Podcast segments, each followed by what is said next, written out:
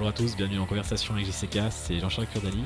Cette semaine, je suis avec Willy Bron, qui est VC. Il a cofondé le fonds d'investissement Daphne en, 2015. Donc vous l'avez compris, VC, c'est investisseur spécialisé dans le financement des, startups. Euh, Willy a également, euh, avant cela, été euh, général manager chez, France Digital et organisé de, nombreux événements, dont des startup week-ends. Il été un des précurseurs justement de l'organisation des startup week-ends en France et il a organisé également un, événement TEDx en, en 2011. Euh, ne se résume pas du tout seulement à son activité d'investisseur.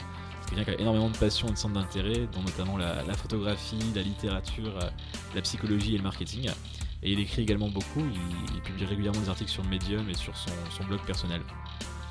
Il va d'ailleurs publier son deuxième livre, euh, lui qui avait publié Internet Marketing en 2013, et maintenant il va sortir dans quelques mois euh, Human Resources for Startups.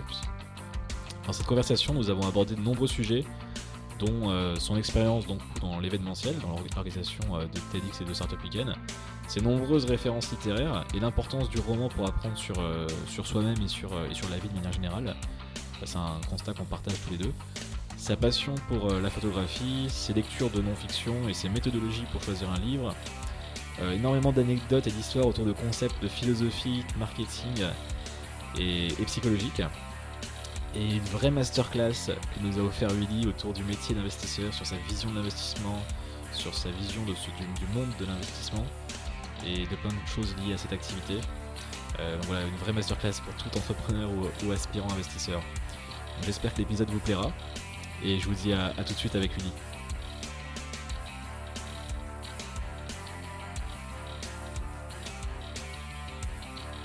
Ok, bah, bienvenue Willy. Merci, merci beaucoup, euh, salut Jean-Charles.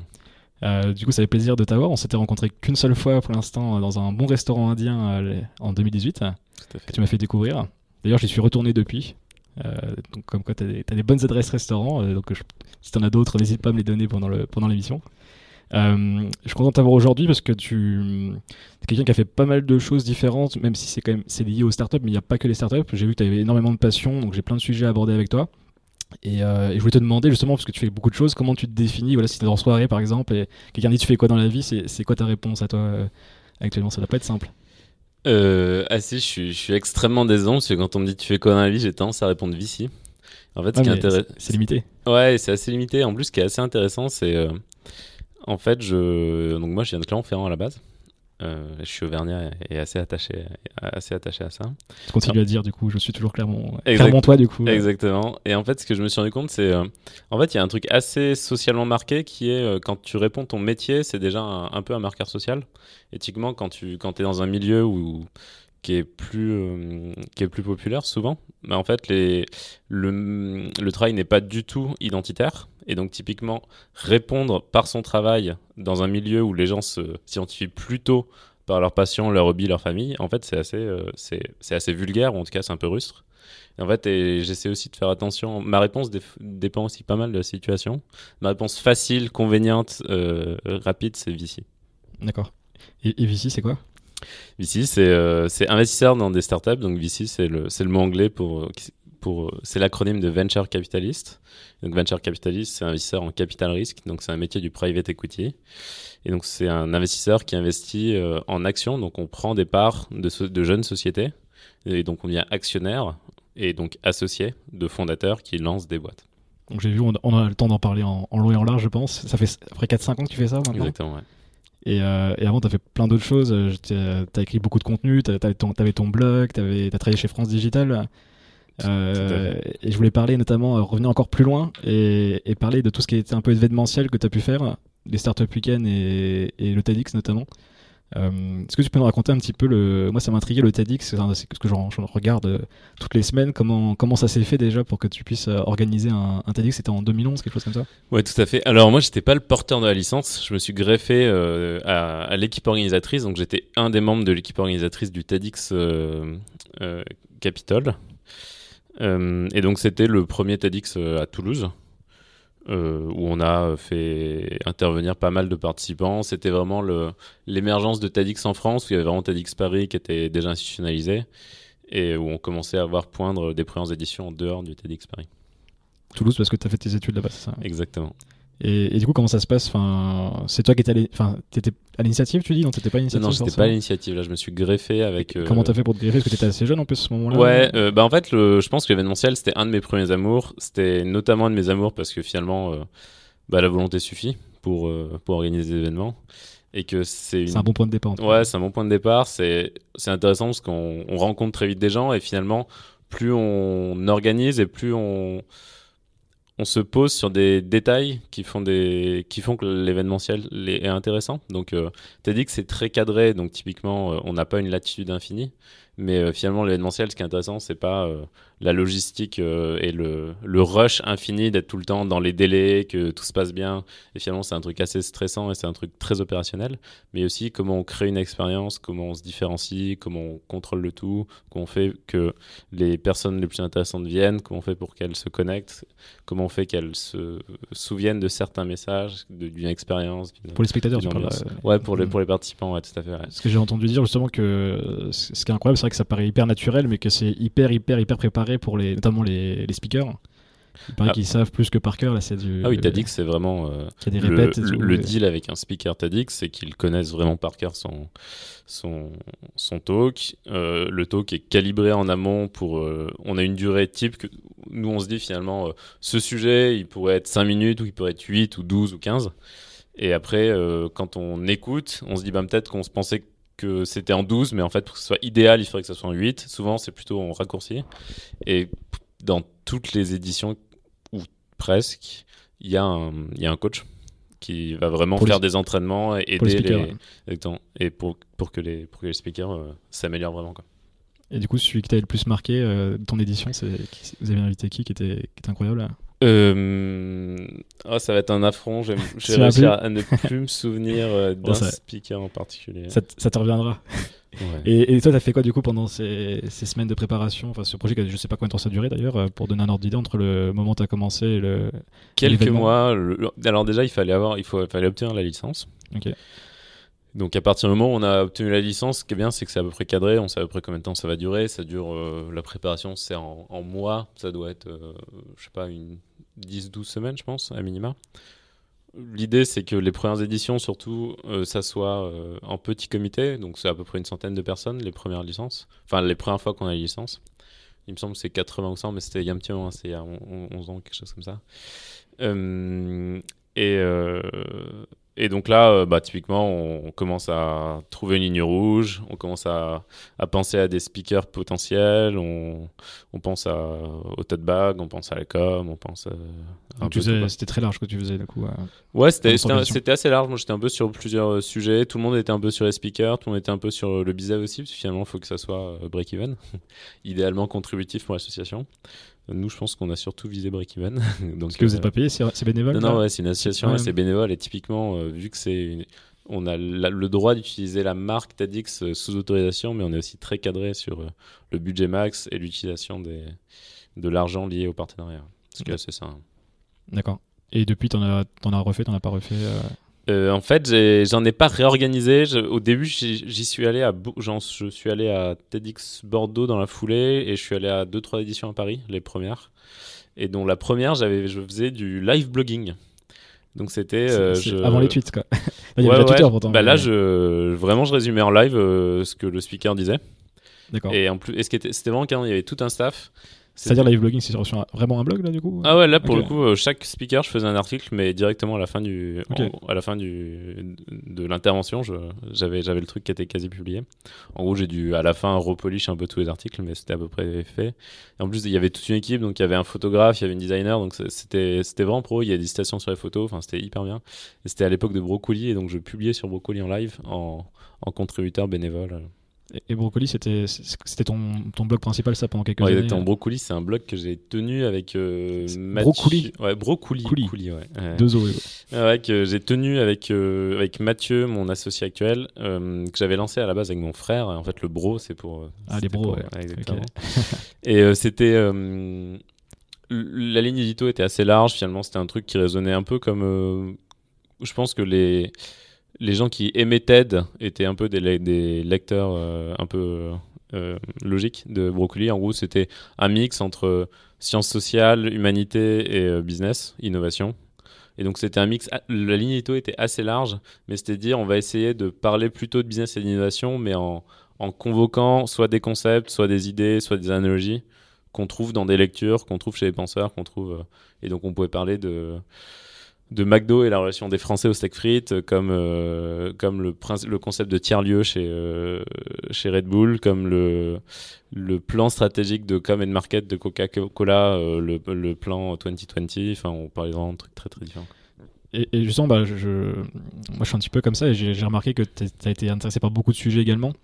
Et comment tu fais justement, c'est ça qui est compliqué quand, quand tu vas aborder autant de sujets pour essayer d'avoir une cohérence et d'avoir une audience. C'est l'inverse de ce qu'on se conseille d'être sur une niche au début puis d'élargir à partir de cette niche. Donc comment tu as réussi à générer une audience sur ce blog euh, sur des sujets aussi variés au final euh? Ouais, en fait c'est marrant parce que euh, à un moment je me suis posé la question de lancer soit de faire une série d'articles, une sorte de gros dossier, soit même lancer un podcast en interviewant des gens qui lançaient des médias. Parce qu'en fait, une de mes convictions, c'est que les médias qui marchent, souvent, c'est beaucoup plus une intuition et une conviction très forte d'un journaliste et d'un, et d'un, directeur de publication, enfin d'un, créateur de médias, plus que vraiment un plan stratégique qui dit ici j'ai une opportunité, un territoire d'expression qui est mal couvert. Ça peut être le cas, et typiquement, euh, je pense que tu vois, euh, des, des, trucs comme Vanity Fair, ça, ça, a pu être le cas. Mais souvent, j'ai l'impression qu'il y a. Euh, typiquement, un des médias français que moi je trouve vraiment très beau, c'est So, so Group, je crois. avec les So Foot, euh, Society, etc. Et, on sent, que le, on le, le, où est l'opportunité Où est-ce que c'est Ça part plus d'un kiff, d'une envie. C'est un kiff, c'est un mec qui a un style très à lui et qui parle de trucs qui l'intéressent. Ça me fait penser à, à Tim Urban, euh, Wet ouais. je pense que tu connais. Euh, et euh, c'est ce qu'il dit justement c'est j'écris pour moi. C'est clair. Puis a priori, il y aura surtout des gens comme moi dans le monde. Et, mais ce qui est à l'inverse, quand on monte une startup, souvent on pense pas comme ça au début, on est plutôt à chercher un, gros problème. Euh, mais c'est ça que c'est intéressant et c'est comme ça que j'ai commencé le podcast aussi. C'est-à-dire que les gens m'ont dit ouais mais t'as pas de t'as pas forcément de d'angle très défini. Mais j'ai dit ouais mais justement j'ai pas envie de rencontrer une seule thématique. Et j'ai le même problème quand j'écris des, des, articles aussi. Je sais pas pour toi mais euh, à chaque fois on me dit ouais tu enfin je vois que les gens ils m'attendent sur les startups par exemple et moi j'ai envie d'écrire sur d'autres trucs. Mais après des fois ça marche moins bien du coup. Enfin c'est c'est compliqué d'être euh, d'arriver à avoir une d'être pluridisciplinaire on va dire et que ça soit accepté par par les gens qui t'attendent sur une thématique. Je sais pas comment toi tu je, suis assez, d'accord. Après, il y a, il y a quand même l'exemple Tim Ferriss qui est intéressant là-dessus. Parce que pour le coup, euh, lui, il parle de sujets qui sont assez différents. Et sa théorie, c'est dire euh, tu peux euh, avoir N sujets. Il faut juste qu'à chaque fois que tu parles d'un sujet, les gens qui s'intéressent au sujet se disent c'est vraiment extraordinaire. Et après, c'est pas grave si les gens se disent je vais parler de nutrition aujourd'hui. Bah, les gens qui s'intéressent pas au truc, ils écoutent pas, mais c'est pas grave, ils écouteront demain. Et l'idée, c'est lui, enfin, il explique dans un de ses podcasts justement, il dit bah, j'ai peut-être, je sais pas moi, 5, 6 sujets en gros qui sont un peu des sujets structurants et qui reviennent en boucle. je sais que les gens vont sauter quelques sujets qui les intéressent pas, mais finalement, euh, je pense que c'est un des podcasts les plus écoutés maintenant et donc ça montre que c'est aussi une formule qui peut marcher. Alors de mémoire, après, ce qu'il disait, c'est qu'il avait. Alors Tim Ferriss, pour ceux qui savent pas, c'est celui qui a, qui a, été mondialement connu par avec la semaine de 4 heures notamment. Euh, et justement, dans ce bouquin, il, avait inventé une expression, c'était lifestyle design, un truc comme ça. Enfin, il, y a une, euh, il a essayé quand même de, marquer, de se marketer avec un. Il a créé un terme, il a dit que tout, tout, son contenu rentrait dans le lifestyle design et tout ce qui permettait du coup de créer la vie qu'on veut avoir euh, avec des hacks, avec plein de, plein de techniques. Et ça me fait penser, oui, c'est vrai que je prends un autre exemple, alors, je sais pas si tu connais, moi j'aime bien les documentaires sportifs aussi, il y a Intérieur Sport par exemple, c'est une émission sur Canal qui euh, c'est j'ai regardé plein d'émissions sur des sujets j'en ai, j'en ai rien à faire si, si c'était Matériel Sport qui les faisait quoi. Parce qu'il y avait une passion il y a une manière de faire qui est, qui donne envie. En fait tu suis plus la personne que le, que le sujet en tant que tel. Donc euh, donc qu'est-ce que c'est quelque chose que tu as réussi à faire du coup sur ton bah je sais pas si j'ai réussi très bien. En tout cas moi ça me plaisait. Il y avait de plus en plus de de, de visiteurs et je pense qu'on l'avantage quand c'est pas ton métier principal, c'est que finalement, bah, nous, on n'avait pas, d'enjeu de, de le monétiser et de faire grossir très fort. Nous, ce qu'on voulait, c'était euh, bah, c'était que les gens qui le lisent trouvent ça bien et que euh, on crée des connexions aussi avec ces gens qui nous attendent, qui commentent, qu'on les connaisse. Et ça, ça, ça, c'est réussi et c'est vraiment agréable. Et juste, y a un dernier petit clin d'œil euh, sur les gens multithématiques. Moi, un des podcasts que je trouve le plus qui m'a vraiment le plus marqué, c'est euh, le podcast de Malcolm Gladwell, euh, Revisionist History. Là, pour le coup, lui, donc Malcolm, Gladwell, c'est un, journaliste à la base qui a écrit pas mal de bouquins, dont le The Tipping Point à la base qui, l'a fait connaître. qui était bah, en gros une, vulgarisation d'une théorie sociologique sur, sur des points de bascule. Ah, tu peux expliquer un peu justement Moi je l'avais lu, mais tu expliqueras peut-être mieux que moi, je pense. Le, le, le, point, le point de bascule, c'est. Alors à la base, il me semble que c'est une. C'est un, un sociologue américain qui étudiait la composition raciale des, de l'urbanisme aux États-Unis. Et en fait, il, se rendait compte que, euh, à la base, les, il, donc il s'interrogeait des raisons pour lesquelles euh, les centres-villes aux États-Unis étaient majoritairement noirs. Et en fait, ce qu'il montrait, c'est que, en fait, progressivement, les populations les plus riches, blanches du centre partaient progressivement. Et d'un coup, il y avait un déclenchement où vraiment il y avait un point de bascule et toute, la population caucasienne partait d'un coup. Et en fait, il, a documenté ça et il a montré que bah, en fait, ce tipping point, il existe dans beaucoup de, situations.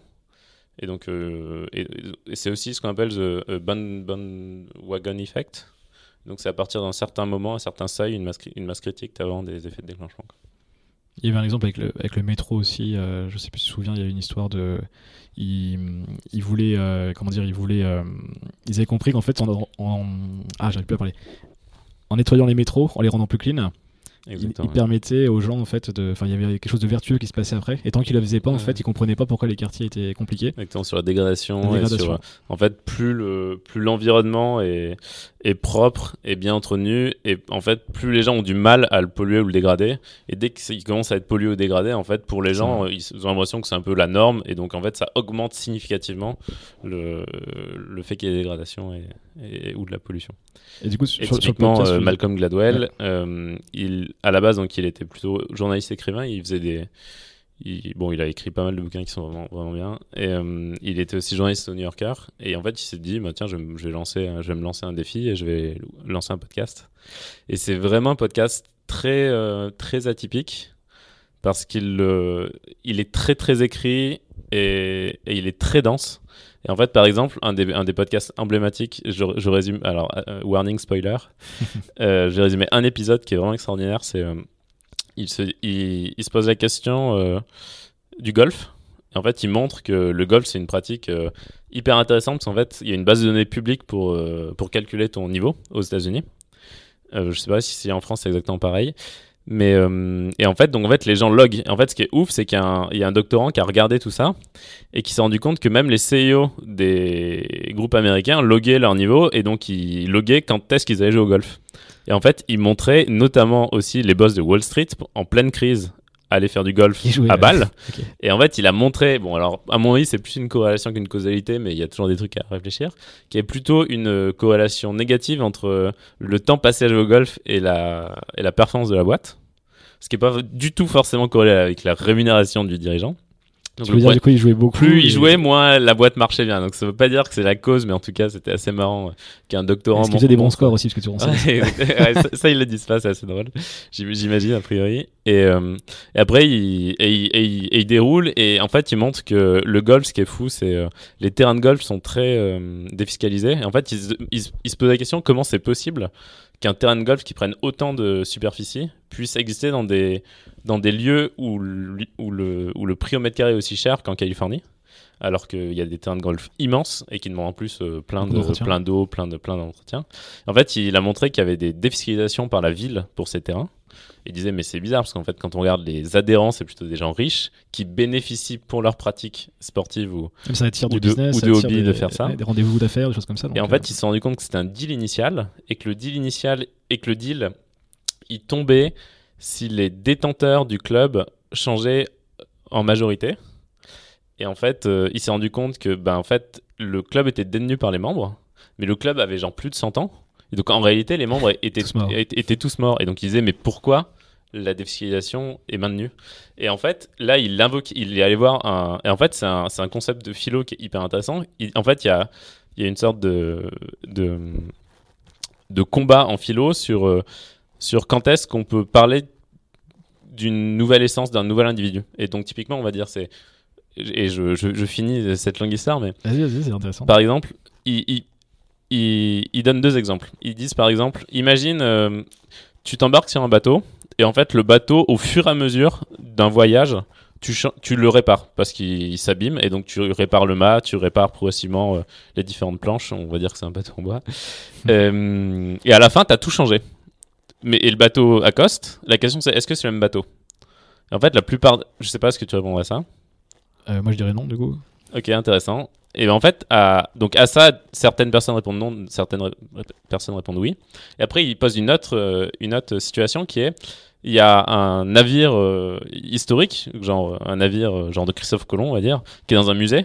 Et en fait, des cambrioleurs se disent ben, on va le voler. Et en fait, ce qu'on va faire, c'est qu'on va le démanteler pièce par, pièce et on va le remplacer au fur et à mesure. Et on va recomposer le, navire idéal qu'on va, le mettre, va mettre dans une cave.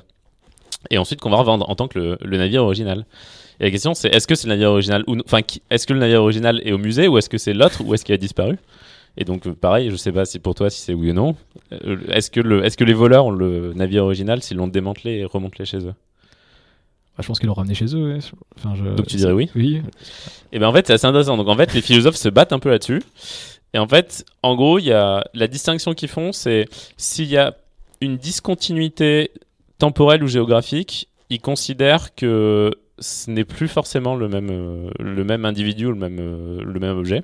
Donc typiquement, ils diraient, le bateau, vu qu'il y a des gens qui étaient dessus tout le temps, le fait qu'on l'a reconstitué, en fait, ça peut être considéré comme le même bateau. Qui, qui est parti d'un port, qui a été réparé intégralement. Et, et en fait, c'est aussi vrai pour un humain, parce qu'en fait, toutes nos cellules changent au cours de notre vie. Et on pourrait considérer qu'on est à la fois quelqu'un d'autre, à la fois on peut se dire, bah, vu qu'il y a une sorte de ouais. continuité, C'est comme la rivière qu'on n'est jamais dans se Et- on se baigne jamais dans la même rivière, même si on la voit toujours tous les jours au même endroit. Exactement. Et donc là, eux, ils se disent qu'il y a continuité. Et de l'autre côté, ils disent, bah, par contre, si tu as une rupture, alors tu peux plus considérer que c'est exactement le même objet. Et donc, typiquement, tu pourrais dire que ce n'est pas exactement euh, le, même bateau. Et tout ça pour dire, en fait, que fait, c'était une décision de justice, parce qu'il y a eu un procès pour savoir s'ils changeaient le régime fiscal de ce club de golf. Et ils ont, ils ont invoqué ce, ce débat philosophique en disant, puisqu'il y a eu toujours eu une partie de la base membre qui est restée la même, en fait, il y a une continuité, donc c'est la même base membre et il n'y a pas eu un changement significatif de, de majorité de shareholders. Ce qui est assez fou. Et donc, et tu vois, et en fait, bah, au sein d'un podcast, il t'a emmené sur euh, du golf qui, moi, est pas du tout ma passion. Il m'a parlé de.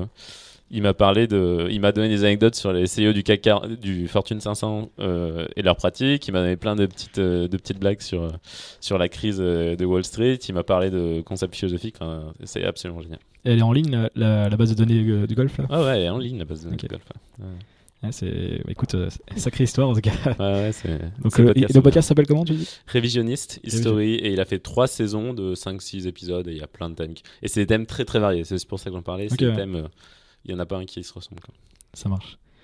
Euh, je voulais parler de certaines de tes passions. euh, tu parlais des passions non rémunétrices. Alors peut-être qu'elles sont rémunétrices, je sais pas. Je sais que tu, tu aimes beaucoup la, la photo, la photographie. Ouais. Ça, ça vient d'où cette passion pour la, pour la photo? Ça a commencé comment?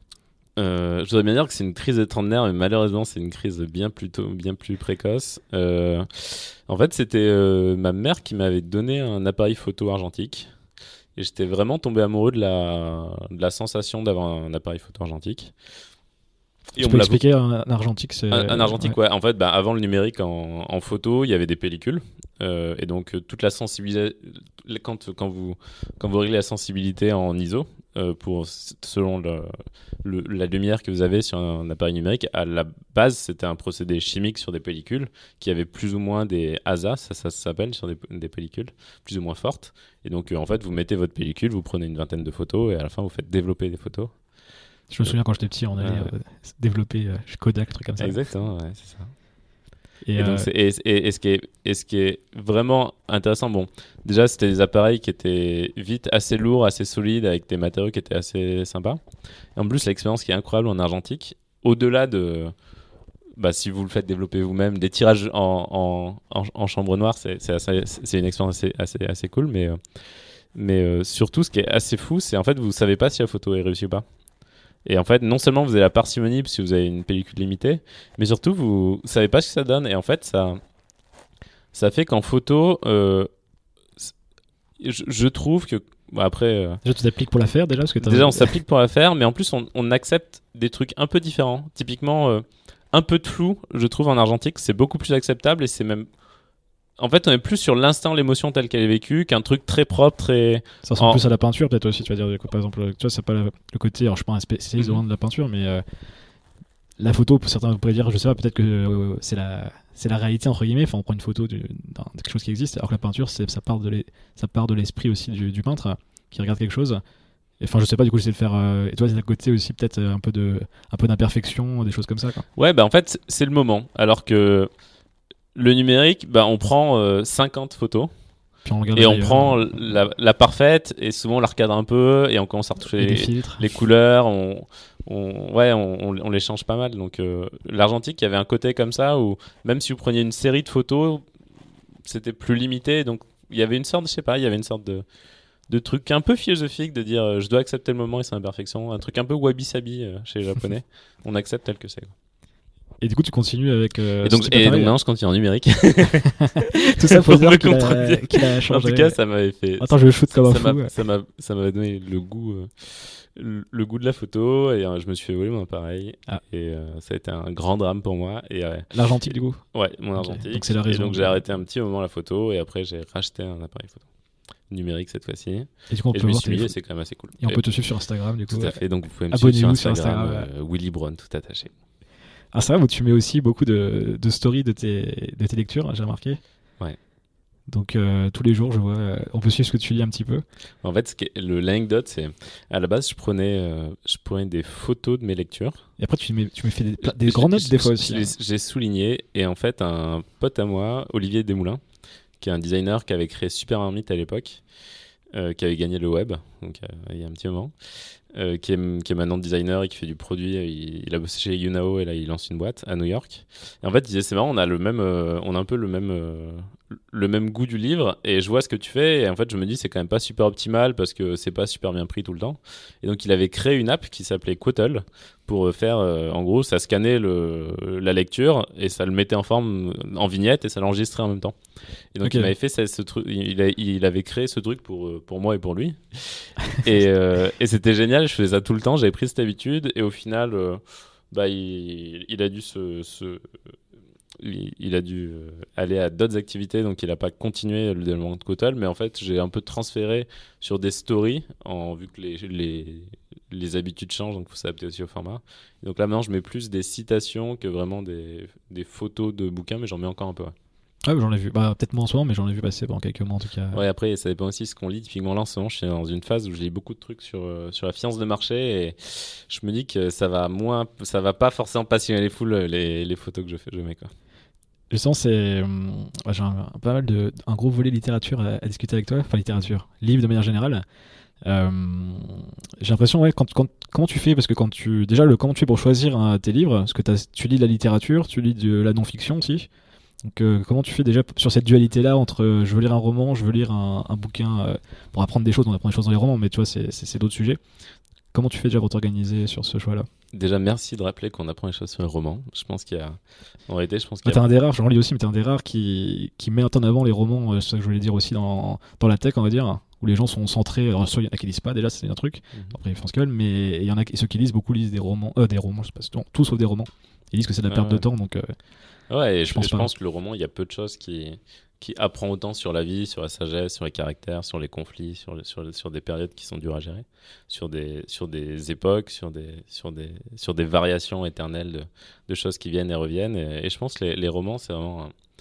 Ça, forge des caractères et ça, je pense que ça apprend beaucoup et je suis content que tu, tu le rappelles et moi c'est un truc auquel je tiens beaucoup. T'as commencé par les romans du coup quand t'étais petit Ouais, moi clairement à la base je, je, suis un amoureux des romans et euh, après, euh, et après je, le truc. Après, il y a toujours dans, dans, la vie, tu.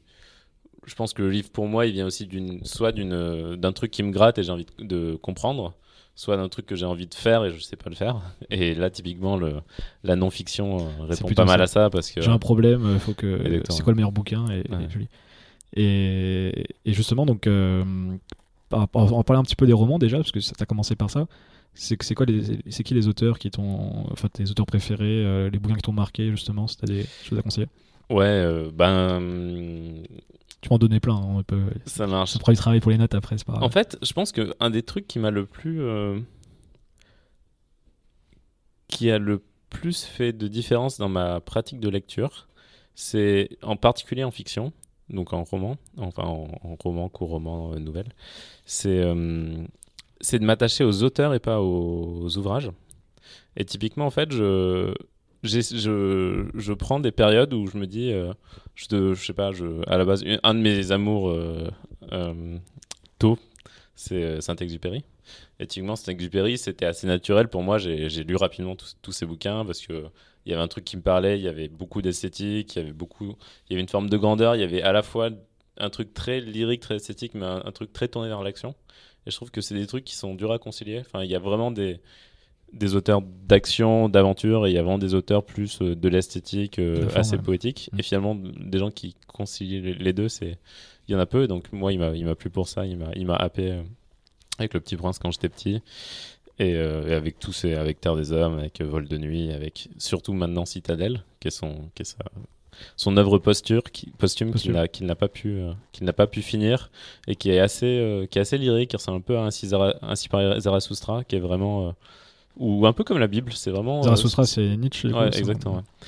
Euh, du coup, tu peux expliquer un peu les différents. Alors, moi, je, je vais confesser, je ne suis pas un grand spécialiste de Saint-Exupéry et j'ai vu sur ton blog justement t'en parlais beaucoup, donc je vais, je vais m'y mettre. Euh, mais tu me fais plaisir. Il, parle de. C'est quoi les sujets qu'il aborde le plus justement Quand tu dis qu'on apprend beaucoup. ah bah Qu'est-ce que tu as appris de lui par exemple ouais, lui, alors il a beaucoup, il a beaucoup de thèmes. Je pense qu'un auteur a des thèmes. Euh, lui, un des thèmes, le thème le plus évident, c'est l'aviation. Chez lui, ça, ça a été. C'était un aviateur. C'était ouais, exactement. Il a bossé dans l'aéropostale et il a été pilote de guerre. Et donc, il parle beaucoup d'avions. Il parle beaucoup de la relation à la technologie, mais surtout la relation à l'objet et l'objet qui, qui, te dépasse un peu. Et donc, l'avion, ça, ça entraîne aussi. Euh, ça t'entraîne un peu dans, des dans des situations où tu une sorte d'infini face à toi? Parce qu'il y a un truc vraiment où tu sais que tu qu'un petit atome, mais bah, tu très haut, donc tu vois beaucoup de choses. Il y a beaucoup de choses qui te dépassent. La mort est très proche. Il appelle ça aller dans l'éternel euh, quand il y a un crash ou quand, quand, il, y a, quand il y a un décès. Euh, donc ça, c'est ça c'est parmi de ces thèmes. Il y a la guerre qui l'a beaucoup, euh, qui l'a beaucoup marqué. Il y a en corollaire de la guerre, il y a la fraternité dans la guerre. Et donc il y a son amitié avec d'autres pilotes avec des chefs, avec euh, des subordonnés. Euh, et justement, cette relation de comment un, groupe, une organisation sociale s'organise, ça, c'est un thème qui développe beaucoup dans Citadel ensuite. En fait, Citadel, c'est le récit d'un. Alors, je vais peut-être dire une, bêtise, mais en gros, d'un chef d'une citadelle dans un pays du Sud euh, et qui veut transmettre à son fils. Je pense que c'est des bédouins, mais je suis pas sûr, donc je, vais peut-être dire une bêtise. Et donc, qui lui, explique des choses qui sont, un peu à la fois un, peu daté, à la fois un peu juste, et, qui dit des choses assez contre-intuitives par moment, et, ça fait beaucoup réfléchir. Typiquement, il, parle au tout début de Citadel, il dit, euh, il parle de mendiants qui, par exemple, sont malades ou sont purulents. Il disait moi, dès que j'ai vu ça, quand j'ai pris le pouvoir, ce que j'ai fait, c'est que j'ai voulu les soigner. Et j'ai voulu les faire sortir de, de ça. Et il disait, euh, en fait, je me suis rendu compte qu'ils avaient une sorte de fierté et une sorte dans leur, euh, dans leur misère et qu'en fait, quand on leur enlevait cette, cette, euh, cette misère, on leur enlevait beaucoup d'eux-mêmes, et qu'en réalité, il fallait accepter qu'ils se construisent aussi par cette misère, et qu'en fait, il y avait une sorte de concours de beauté du plus miséreux entre eux. En fait, et en fait bah, ça pose des questions, et, à la fois, il y, a, de la sagesse, il y a des trucs où on se dit non, il y a des trucs où on se dit ah, c'est intéressant. Et. Euh, c'est c'est quelques-uns de ces thèmes. Et après, il y a, lui, il a beaucoup, euh, il a passé beaucoup de temps en Afrique du Nord. Et donc il y a aussi beaucoup de... Un de ces thèmes, c'est aussi beaucoup le désert et l'eau dans le désert, la dépendance à l'eau. Enfin, il y a... c'est un, incroyable. Alors je sais pas si tu as, déjà lu Kessel peut-être aussi Ouais, exactement. Bah, ça fait penser un peu... Exactement, c'est très proche de Kessel. Ok. Qui était aussi aviateur ou quelque chose enfin, Je il... pense qu'il était aviateur aussi, Kessel. il me semble. Et euh, ok, bah écoute, euh, je m'y mettrai et je conseille aux gens qui n'ont pas lu du coup de, de s'y mettre. Euh, c'est pas, c'est une référence assez sûre de toute façon. Ouais, exactement. Bah, il n'y a pas trop de risques. Quand moi, je dirais, euh, faut commencer... c'est intéressant de commencer par Terre des Hommes, parce que Terre des Hommes, c'est vraiment une, nouvelle assez courte où, on, où vraiment il y a les thèmes de Saint-Exupéry, il y a son style. Si vous accrochez pas, euh, vous pouvez faire une tentative sur Citadel, qui est vraiment un style différent d'écriture, mais on retrouve le même auteur. Donc, à mon avis, Terre des Hommes, c'est un, un, bon, c'est un bon, c'est un bon test. Puis de toute façon, de manière générale, les... c'est ça que j'aime bien aussi dans les, dans les romans, c'est que c'est assez intemporel. Enfin, il y a des sujets qui sont, qui sont intemporels. Alors, par exemple, alors c'est pas tout à fait des romans, mais on prend les. Moi, j'aime beaucoup les stoïciens, par exemple. Mhm. Quand tu lis euh, du Marc Aurèle ou, du, euh, ou encore plus loin du, du Sénèque, mhm. je sais pas si tu as lu ces, ces, ouvrages, c'est t'as l'impression que c'était c'était potes entre guillemets, enfin des, potes, c'est un grand mot, mais qu'ils sont à côté de toi et qu'ils parlent de choses qui te, bah, qui te parlent justement. Et je sais pas si tu as lu, il y en a un qui m'a marqué, là, qui était assez compliqué à lire tout de même. c'était Marguerite Yourcenar, de Mémoire d'Adrienne, qui, qui, du coup, c'est le, pour le contexte, du coup, c'est le, père de Marc Aurel, qui lui a écrit un livre, Méditation, et, ou Pensée pour moi-même en français, mhm. et, qui, et qui, du coup, justement, c'est, tu l'as lu, tu vois, ou tu l'as. Je l'ai lu, ouais. Ah. T'en avais pensé quoi du coup J'avais adoré mon Yursar. Il est assez technique quand même. Enfin, moi, j'ai, j'ai eu un peu de mal à, rentrer dedans. Euh, c'est un vocabulaire euh, assez riche. Il euh, faut, faut, réfléchir aussi pas mal. Enfin, c'est, assez, assez, assez lourd en sens. Pas lourd en sens, mais c'est, ouais, assez compliqué à lire, je trouvais. Quoi. Ouais, c'est vrai. C'est, c'est, bah, c'est, clair que le, le style de Yursar est assez, assez raffiné. Mais c'est, vrai que c'est un une bonne lecture pour à la fois être sur des thèmes euh, très proches du stoïcisme et à la fois se poser beaucoup de questions sur qu'est-ce que gouverner, l'implication du pouvoir, la responsabilité. Et c'est vrai que c'est un bon bouquin aussi. et, et d'autres auteurs éventuellement à conseiller Ouais, euh, alors je vais essayer de faire mon, top 5 d'auteurs, allons-y. Euh, bon, on, va commencer par Syntex. Le, ah, c'est dur d'ordonner, mais euh, bon, Dostoevsky, je pense que Dostoevsky, c'est, c'est, on peut pas se tromper. Euh, les frères Karamazov, c'est vraiment, c'est vraiment extraordinaire. C'est, c'est une petite aventure, parce que ça fait plus de 1000 pages. Mais, euh, mais ça fait partie de mes, mes faiblesses encore euh, littéraires. J'ai pas, j'ai pas encore lu Dostoevsky. Bah, si vous voulez vous donner envie, honnêtement, une fois, en fait, ce qui est marrant, c'est les Russes en général et Dostoevsky en particulier ils sont pas durs à lire. C'est juste que c'est long et qu'on sait que c'est long et on sait qu'on a beaucoup de pages devant nous. Tolstoy aussi. Euh, et euh, oui, c'est vrai, quand je dis les Russes, c'est pour dire Tolstoy de, surtout. Euh, mais, mais par contre, le style est assez simple et en fait, ils ont quand même une, une finesse de description des caractères et c'est des caractères à la russe donc c'est des caractères qui sont quand même très euh, assez radicaux euh, qui, créent tout de suite ils vont tout de suite créer des tensions de caractères où il y a des pôles opposés qui vont qui vont s'affronter. Mais euh, donc en fait ça en fait si quand on s'embarque en fait c'est pas dur de continuer. Alors qu'il y a des bouquins où quand on s'embarque moi je sais la première fois où j'ai lu Proust j'ai pas j'ai pas aimé je suis je suis pas rentré dedans. Et progressivement en commençant à m'attacher aux sonorités, au style, il y a un truc qui est arrivé, mais typiquement, c'est pas une lecture où à la base, je me suis dit, waouh, je, tombe amoureux. Alors que Puis le c'est très brut, généralement, euh, ce, que, ce, qui se dit. En tout cas, moi, j'ai pas lu les, auteurs là, mais euh, là, je lisais, euh, je sais pas si tu connais Sylvain Tesson, l'écrivain voyageur. J'ai lu Dans les forêts de Sibérie récemment. Il est parti six mois en ermite à côté, enfin, sur les bords du lac Bakaï du coup en, Sibérie. Et, euh, il, rencontrait des Russes et j'aimais beaucoup ces, justement ces, ces, parallèles entre, euh, entre les Occidentaux et les, et les Russes. il disait que le Russe était très russe, était très, mais très, très vivant aussi. À l'inverse de débat. C'est pas que l'Occidental n'est pas vivant, mais il y avait beaucoup plus de, de vivacité, on va dire, sa manière de faire. Flamme, beaucoup de flamme, voilà. C'est à base, on se pose, on prend de la vodka et, euh, et en deux secondes on, on, rigole bien, alors que le français c'est un peu plus guindé, on fait attention, ça doit être bien orchestré. C'est deux cultures différentes. Et, juste pour, pour, dire, si vous, si vous hésitez à lire les frères, euh, les frères Karamazov, il y a un chapitre qui se lit euh, carrément indépendant et qui théoriquement vous donnera envie. Alors, je me souviens plus exactement du nom du chapitre, mais c'est euh, une métaphore où, où en gros, c'est Jésus qui, qui débat avec un des. avec un des. je, sais, je sais pas comment le décrirait, mais un des représentants de l'Église et qui lui et qui dit euh, et qui dirait à Jésus en gros Jésus tu t'es trompé parce que tu par amour tu laisses le choix aux hommes mais en vrai les hommes veulent pas avoir le choix et c'est un c'est une dissertation mais euh, extraordinaire honnêtement ce, ce chapitre il est je crois que c'est un des chapitres qui m'a le plus bouleversé dans, dans toutes mes lectures c'est un, un chef-d'œuvre Rien que ce petit chapitre, c'est un chef C'est bien, tu, tu, facilites mes prochaines lectures. Toujours le duel, lequel, le prochain, le prochain, le prochain. c'est horrible. Après Dostoevsky, euh, moi j'aime beaucoup. Euh, J'avais vu Kundera dans ton, J'aime beaucoup blog. Kundera, ouais. Kundera a moins l'action, mais Kundera en termes de. La forme. En termes de style, c'est extraordinaire.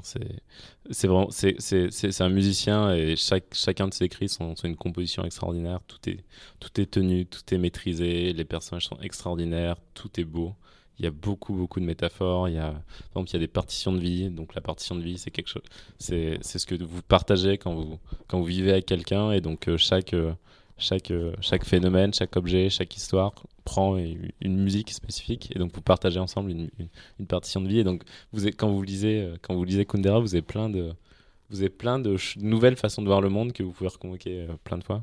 Et pour moi, pour rentrer en Kundera, moi je, je dirais ce serait pas forcément l'insoutenable légèreté de l'être, qui est un de ses, plus connus. Plus connu, Mais en fait, je commencerai par son premier, parce que son premier est vraiment, est vraiment, vraiment beau. C'est Risibles Amours. Et en fait, c'est un, un cours. Euh, et c'est un, un recueil de cinq essais, en fait, mais qu'il a composé avec euh, beaucoup, de, beaucoup de talent sur, sur un. En fait, il, me, il, il gère le tempo des chapitres en disant euh, plus il y aura de pages, plus ce sera lent, moins il y aura de pages, plus ce sera rapide. Et donc il y a une composition comme il composerait une pièce de musique sur l'amour avec euh, plein de situations différentes pour exposer toutes les difficultés. Bon, c'est une vision assez cynique de l'amour, mais, euh, mais c'est, c'est, bien écrit, c'est beau, c'est, hyper agréable à lire.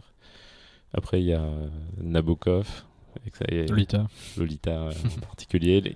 Nabokov, ses nouvelles sont extraordinaires. Euh, après, j'aime beaucoup les Américains. J'aime Hemingway. J'aime. Euh, j'aime. Euh, J'ai vu Stephen Zweig aussi. J'adore Zweig aussi, exactement. J'avais lu Le joueur d'échecs l'année dernière. Et puis pas mal de biographies aussi. Magellan, j'avais beaucoup aimé. Enfin, je sais pas c'est quoi tes préférés, mais je... généralement on se trompe pas trop quand ouais, exactement. il y a un peu de tout. ouais, exactement. Donc, voilà. Et, et, Camus, je pense quand même. C'est dur, de C'était comme ça que j'avais compris ta méthode. Tu m'avais dit à l'époque, euh, euh, je crois que c'était notamment grâce à Instagram où tu mettais tes, lectures. Et euh, c'est vrai que tu expliqué justement que tu faisais plutôt des séries sur un auteur plutôt que de faire de manière éclatée dans le temps. tu ponces vraiment un auteur pendant X semaines, X mois et après tu passes au, suivant du coup. Exactement. C'est ta méthode. Et, j'ai tendance à, à essayer de lire le son premier livre en premier.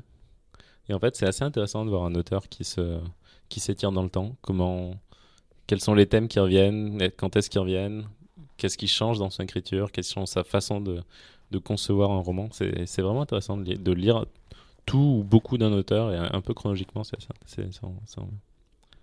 Et, euh, et du coup, on va passer de l'autre côté de la. on appelle ça la littérature, mais en tout cas de la lecture. Hein. Mm. La partie plutôt non-fiction. Donc, euh, tu, tu es passionné de pas mal de sujets qui tournent autour du marketing et de la psychologie. Euh, pour moi déjà la psychologie, enfin le, marketing, une sous-branche de la psychologie ou l'inverse, je ne sais pas, mais les deux sont liés pour moi. Je Je sais pas ton avis là-dessus, mais j'ai l'impression qu'un, moi je me souviens, je, euh, je dis souvent à mes anciens employés euh, dans mon entreprise précédente que tu peux pas faire du marketing sans t'intéresser à la psychologie. C'est comme si tu essayais juste d'avoir des tactiques sans avoir des, des vrais principes en fait. Donc je, bah, t'en, parleras mieux que moi, mais est-ce que tu partages déjà cette, cette, opinion déjà par rapport à, l'importance de la psychologie dans, dans, les équipes marketing, les équipes commerciales même Ouais, c'est clair. Hein. Euh, globalement, les, toute science sociale déjà, je pense. que, Je pense que la sociologie est intéressante pour le, pour le marketing. L'anthropologie on pourrait être convoquée pour faire du marketing. Euh, Ça, c'est un thème qui, que tu fais, qui te passionne depuis longtemps. Après le marketing, tu avais même écrit un livre sur, ouais, exactement, le sujet. le, premier livre que j'ai écrit, c'était Internet Marketing. Et donc, c'était une compilation d'études de cas, de communication et de fiches euh, pratiques sur, sur de la théorie marketing. Euh, et ouais, ouais, euh, je pense que je pense que la psycho, et notamment la psychosociale, enfin typiquement, si vraiment on veut être immédiatement, euh, si on veut faire une traduction immédiate, la psychologie sociale, c'est vraiment quelque chose qui a, qui a beaucoup beaucoup d'implications sur le marketing, sur sur les décisions, sur sur les biais, sur sur l'imitation, sur enfin sur beaucoup de choses. Typiquement, le la psychologie sociale, c'est très simple à faire la traduction. Et après, mais tout après le c'est marrant parce entre les, les Français et les Anglo-Saxons, les Anglo-Saxons ont, du mal à. La, philosophie, au sens large, c'est beaucoup euh, transformé en beaucoup de sous-domaines qui sont l'éthique, euh, la philosophie, euh, la justice sociale, de la psychologie. En fait, pour eux, genre, une partie, des, une partie de la philosophie, c'est de la psychologie. Et après, la psychologie, il y a vraiment beaucoup, beaucoup de branches. il y a la philosophie cognitive, clinique, sociale. Euh, on peut s'intéresser autant aux couleurs, aux émotions, à la mémoire, qu'aux processus, aux processus neuronaux, qu'aux processus d'imitation, qu'aux processus de, constitution de groupe. Euh, et, moi, en fait, je suis entré sur ces domaines euh, par une, branche qui s'appelle de la thérapie brève. Et c'est toute l'école qu'on appelle en psychologie l'école de Palo Alto. et en fait, c'est en gros, il y a eu une sorte de révolution euh, au, cours du XXe siècle avec des conférences de, qui s'appelaient des conférences de Massy, qui étaient, il me semble, dans les années 60. En gros, qui était un rapprochement entre la cybernétique et, euh, d'autres disciplines euh, de sciences sociales. Et en fait, on a, on a commencé à se dire, en fait, c'était vraiment l'émergence des premières discussions sur, sur ce aujourd'hui, ce qu'on appellerait l'IA. Donc, c'était dire comment fonctionne un organisme. Et en fait, ils se sont rendus compte que quand on, bah, quand on a de la, biologie, quand on a de la cybernétique, quand on a de la psychologie, il y a beaucoup de choses qui, se recoupent. Et typiquement, c'est vraiment c'est comment on étudie des systèmes des systèmes complexes. Donc la complexité, c'est complexité, ça va être complexus le, lien. Donc en fait, c'est des systèmes qui sont euh, qui interagissent entre eux, euh, des systèmes complexes. Et en fait, on, se rend compte que bah, il y a beaucoup de choses qui, par exemple, il y, y, a des notions d'équilibre, d'homéostasis, il y a des et à partir il y a un équilibre qui va qui va se créer mais cet équilibre il est dynamique. Donc en gros il y a des écarts à l'équilibre. Et en fait ce qui va déclencher un écart à l'équilibre ce qu'on appelle une rétroaction négative même ce qui va faire que bah, la norme va revenir euh, à, la, à, la, moyenne. C'est donc une rétroaction euh, positive euh, et, on va commencer à se dire, bah, est-ce que c'est -ce, qui se passe dans un groupe d'individus? Et en fait, il y a tout un courant euh, de psychologie qui, donc c'est la psychologie euh, positive, humaniste, qui s'appelle l'école de Palo Alto et qui étudie les systèmes de manière systémique pour faire de la thérapie brève en clinique, en disant finalement, il y a beaucoup de, de problèmes d'ordre psychologique qui sont des problèmes de communication. Et le problème n'est pas forcément situé au, niveau de la manifestation, au niveau de l'individu qui manifeste des problèmes, il peut venir, et il vient très souvent d'un problème au sein du groupe. Et, donc, il y a des propriétés qui vont émerger de ce groupe. Mais finalement, si, si on veut euh, modifier ce, cet équilibre, bah, il faut regarder l'ensemble des interactions dans ce groupe et voir qu'est-ce qui qu'est-ce qui marche pas. Parce qu'en réalité, dès qu'il y a une. Il distingue problème et difficulté. Une difficulté, c'est une chose que, que, vous, que vous rencontrez euh, un challenge. Un problème, c'est un, un challenge, mais que vous pourrez pas résoudre. Genre la mort, c'est un problème. a priori, il y en a qui pensent que c'est une difficulté, mais euh, c'est probable que ça soit un problème. et donc, si vous voulez à tout prix résoudre ça, il est possible que vous arriviez à des comportements euh, qu'on pourrait qualifier de pathologiques. Mais euh, en tout cas, légal, la thérapie brève, c'est dire, bah, on va commencer à regarder les interactions, on va regarder la séquence des interactions, on va voir que l'interaction n'est pas d'un point A vers un point B, mais en fait, elle est circulaire. Il y a ta réponse à ce que je dis. Si tu me regardes euh, avec insistance en me faisant des clins d'œil, je me dis peut-être que je parle trop, trop, trop longuement sur ce sujet. Si, au contraire, tu as l'air d'être attentif et en me disant continue, bah, je, vais développer. Donc, typiquement, il y a une circularité de la communication. Et euh, en fait, il y a beaucoup d'axiomes comme ça. Euh, un, des, un, des, un des pères de ce courant, c'est Vaslavik, qui était un philosophe, qui était un mathématicien. Il y a beaucoup de en fait, de propriétés des systèmes mathématiques qui sont, qui sont, qui sont répercutés, notamment des problèmes d'ordre logique. En fait, il montre que une partie des problèmes de communication, c'est confondre le contenu de la conversation et le euh, content. Euh, en gros, la métacommunication. Typiquement, si, tu, si une mère dit très méchamment à, sa fille c'est bien, bah, il y a un vrai sujet parce que euh, la fille sait pas du tout comment le prendre parce qu'elle elle comprend très bien que la mère est énervée, euh, voire, le, message, la manière de donner le message. Exactement. Mm. Et donc, ils, le contenu et la forme. exactement, ils vont distinguer le, le, contenu et la forme. Et euh, ils vont regarder la circularité, ils vont regarder plein de choses. Et en fait, ils vont montrer notamment un des, une des propriétés qui est hyper intéressante dans ce courant. C'est ils, ils disent une des, une des principes. Donc en, en, général, ils disent en fait une difficulté se cristallise quand on n'arrive plus à faire quand l'équilibre se, cristallise et qu'il est pas euh, et qu'il ne convient pas aux, membres d'un groupe. Et en général, euh, bah, en fait, il y a des, difficultés qui, qui, arrivent, mais en fait qui, qui, se résolvent parce que les gens changent de comportement et finalement y arrivent. En fait, là où on a besoin d'aide, c'est quand on n'arrive pas à sortir de ce... à sortir d'une situation qui ne convient pas aux personnes. Et, sou et, et, et, et, souvent, une des raisons qui est identifiée, c'est le, le problème vient de la tentative de solution. Et en fait, euh, le problème vient parce qu'on essaie de faire plus de la tentative de solution, mais en réalité, il faut juste changer la solution. Et donc, le thérapeute va identifier la tentative de solution et il va faire une prescription, ce qu'on appelle de l'intervention stratégique. Donc, on, du coup, ils essayent de la, de, la modifier, de ils essaient de faire en sorte que les personnes arrêtent ce comportement qui est fait par la personne pour résoudre le problème, alors qu'en réalité, c'est ce qui va faire. On va dire, je sais pas si. Euh, prenons un couple, et on va dire. Euh, la personne, fondamentalement, euh, a peur de perdre, euh, de perdre Jean-Charles. Et par peur de perdre Jean-Charles, elle veut à tout prix savoir ce qu'il ce fait dans sa journée. Et en fait, elle va dire t'étais où, t'étais avec qui euh, Et en fait, ça, pourquoi? C'est parce qu'elle veut pas le perdre. Et elle se dit que bah, en communiquant comme ça, avec beaucoup de transparence et en sachant tout ce qu'il fait, ben, ça permettra de pas le perdre parce qu'elle saura. C'est le comportement qui crée. Et en euh, fait, c'est cette tentative de solution qui crée le problème et qui fait que peut-être que Jean-Charles, au bout d'un moment, il va faire putain, j'en ai marre, je vais peut-être aller voir une autre fille. Quoi. Ou, un autre garçon, nous ne sommes pas, nous ne sommes pas normatifs dans ce podcast. et, euh, et donc, typiquement, c'est ça c'est de dire bah, déjà, identifions la tentative de solution.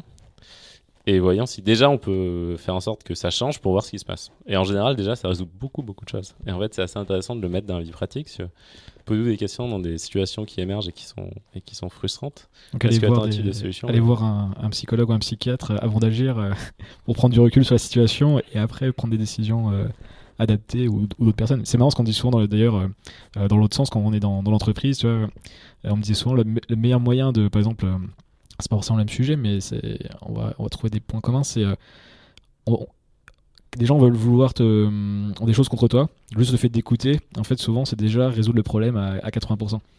Et souvent, c'est une bonne technique de management. On dit de, je sais pas si, c'est- si, si tu vois de quoi je parle, mais c'est Ouais, vraiment euh, ouais. t'écoutes et en fait, euh, la résolution du problème est moins importante que l'écoute du problème. Et, et donc, c'est donc ce qui est plutôt bien d'ailleurs. Ouais. Ça permet de pas tout résoudre, mais ça se permet surtout de montrer que ouais, t'es t'es à l'écoute des personnes. Et la présence et l'écoute, ce n'est pas rien, c'est sûr. Mm. ouais. Et l'autre chose que j'ai pas mal appris en, sur ce sujet, c'est aussi la, la- la perception est plus importante que la réalité, de manière, enfin, dans tout dans la vie en fait.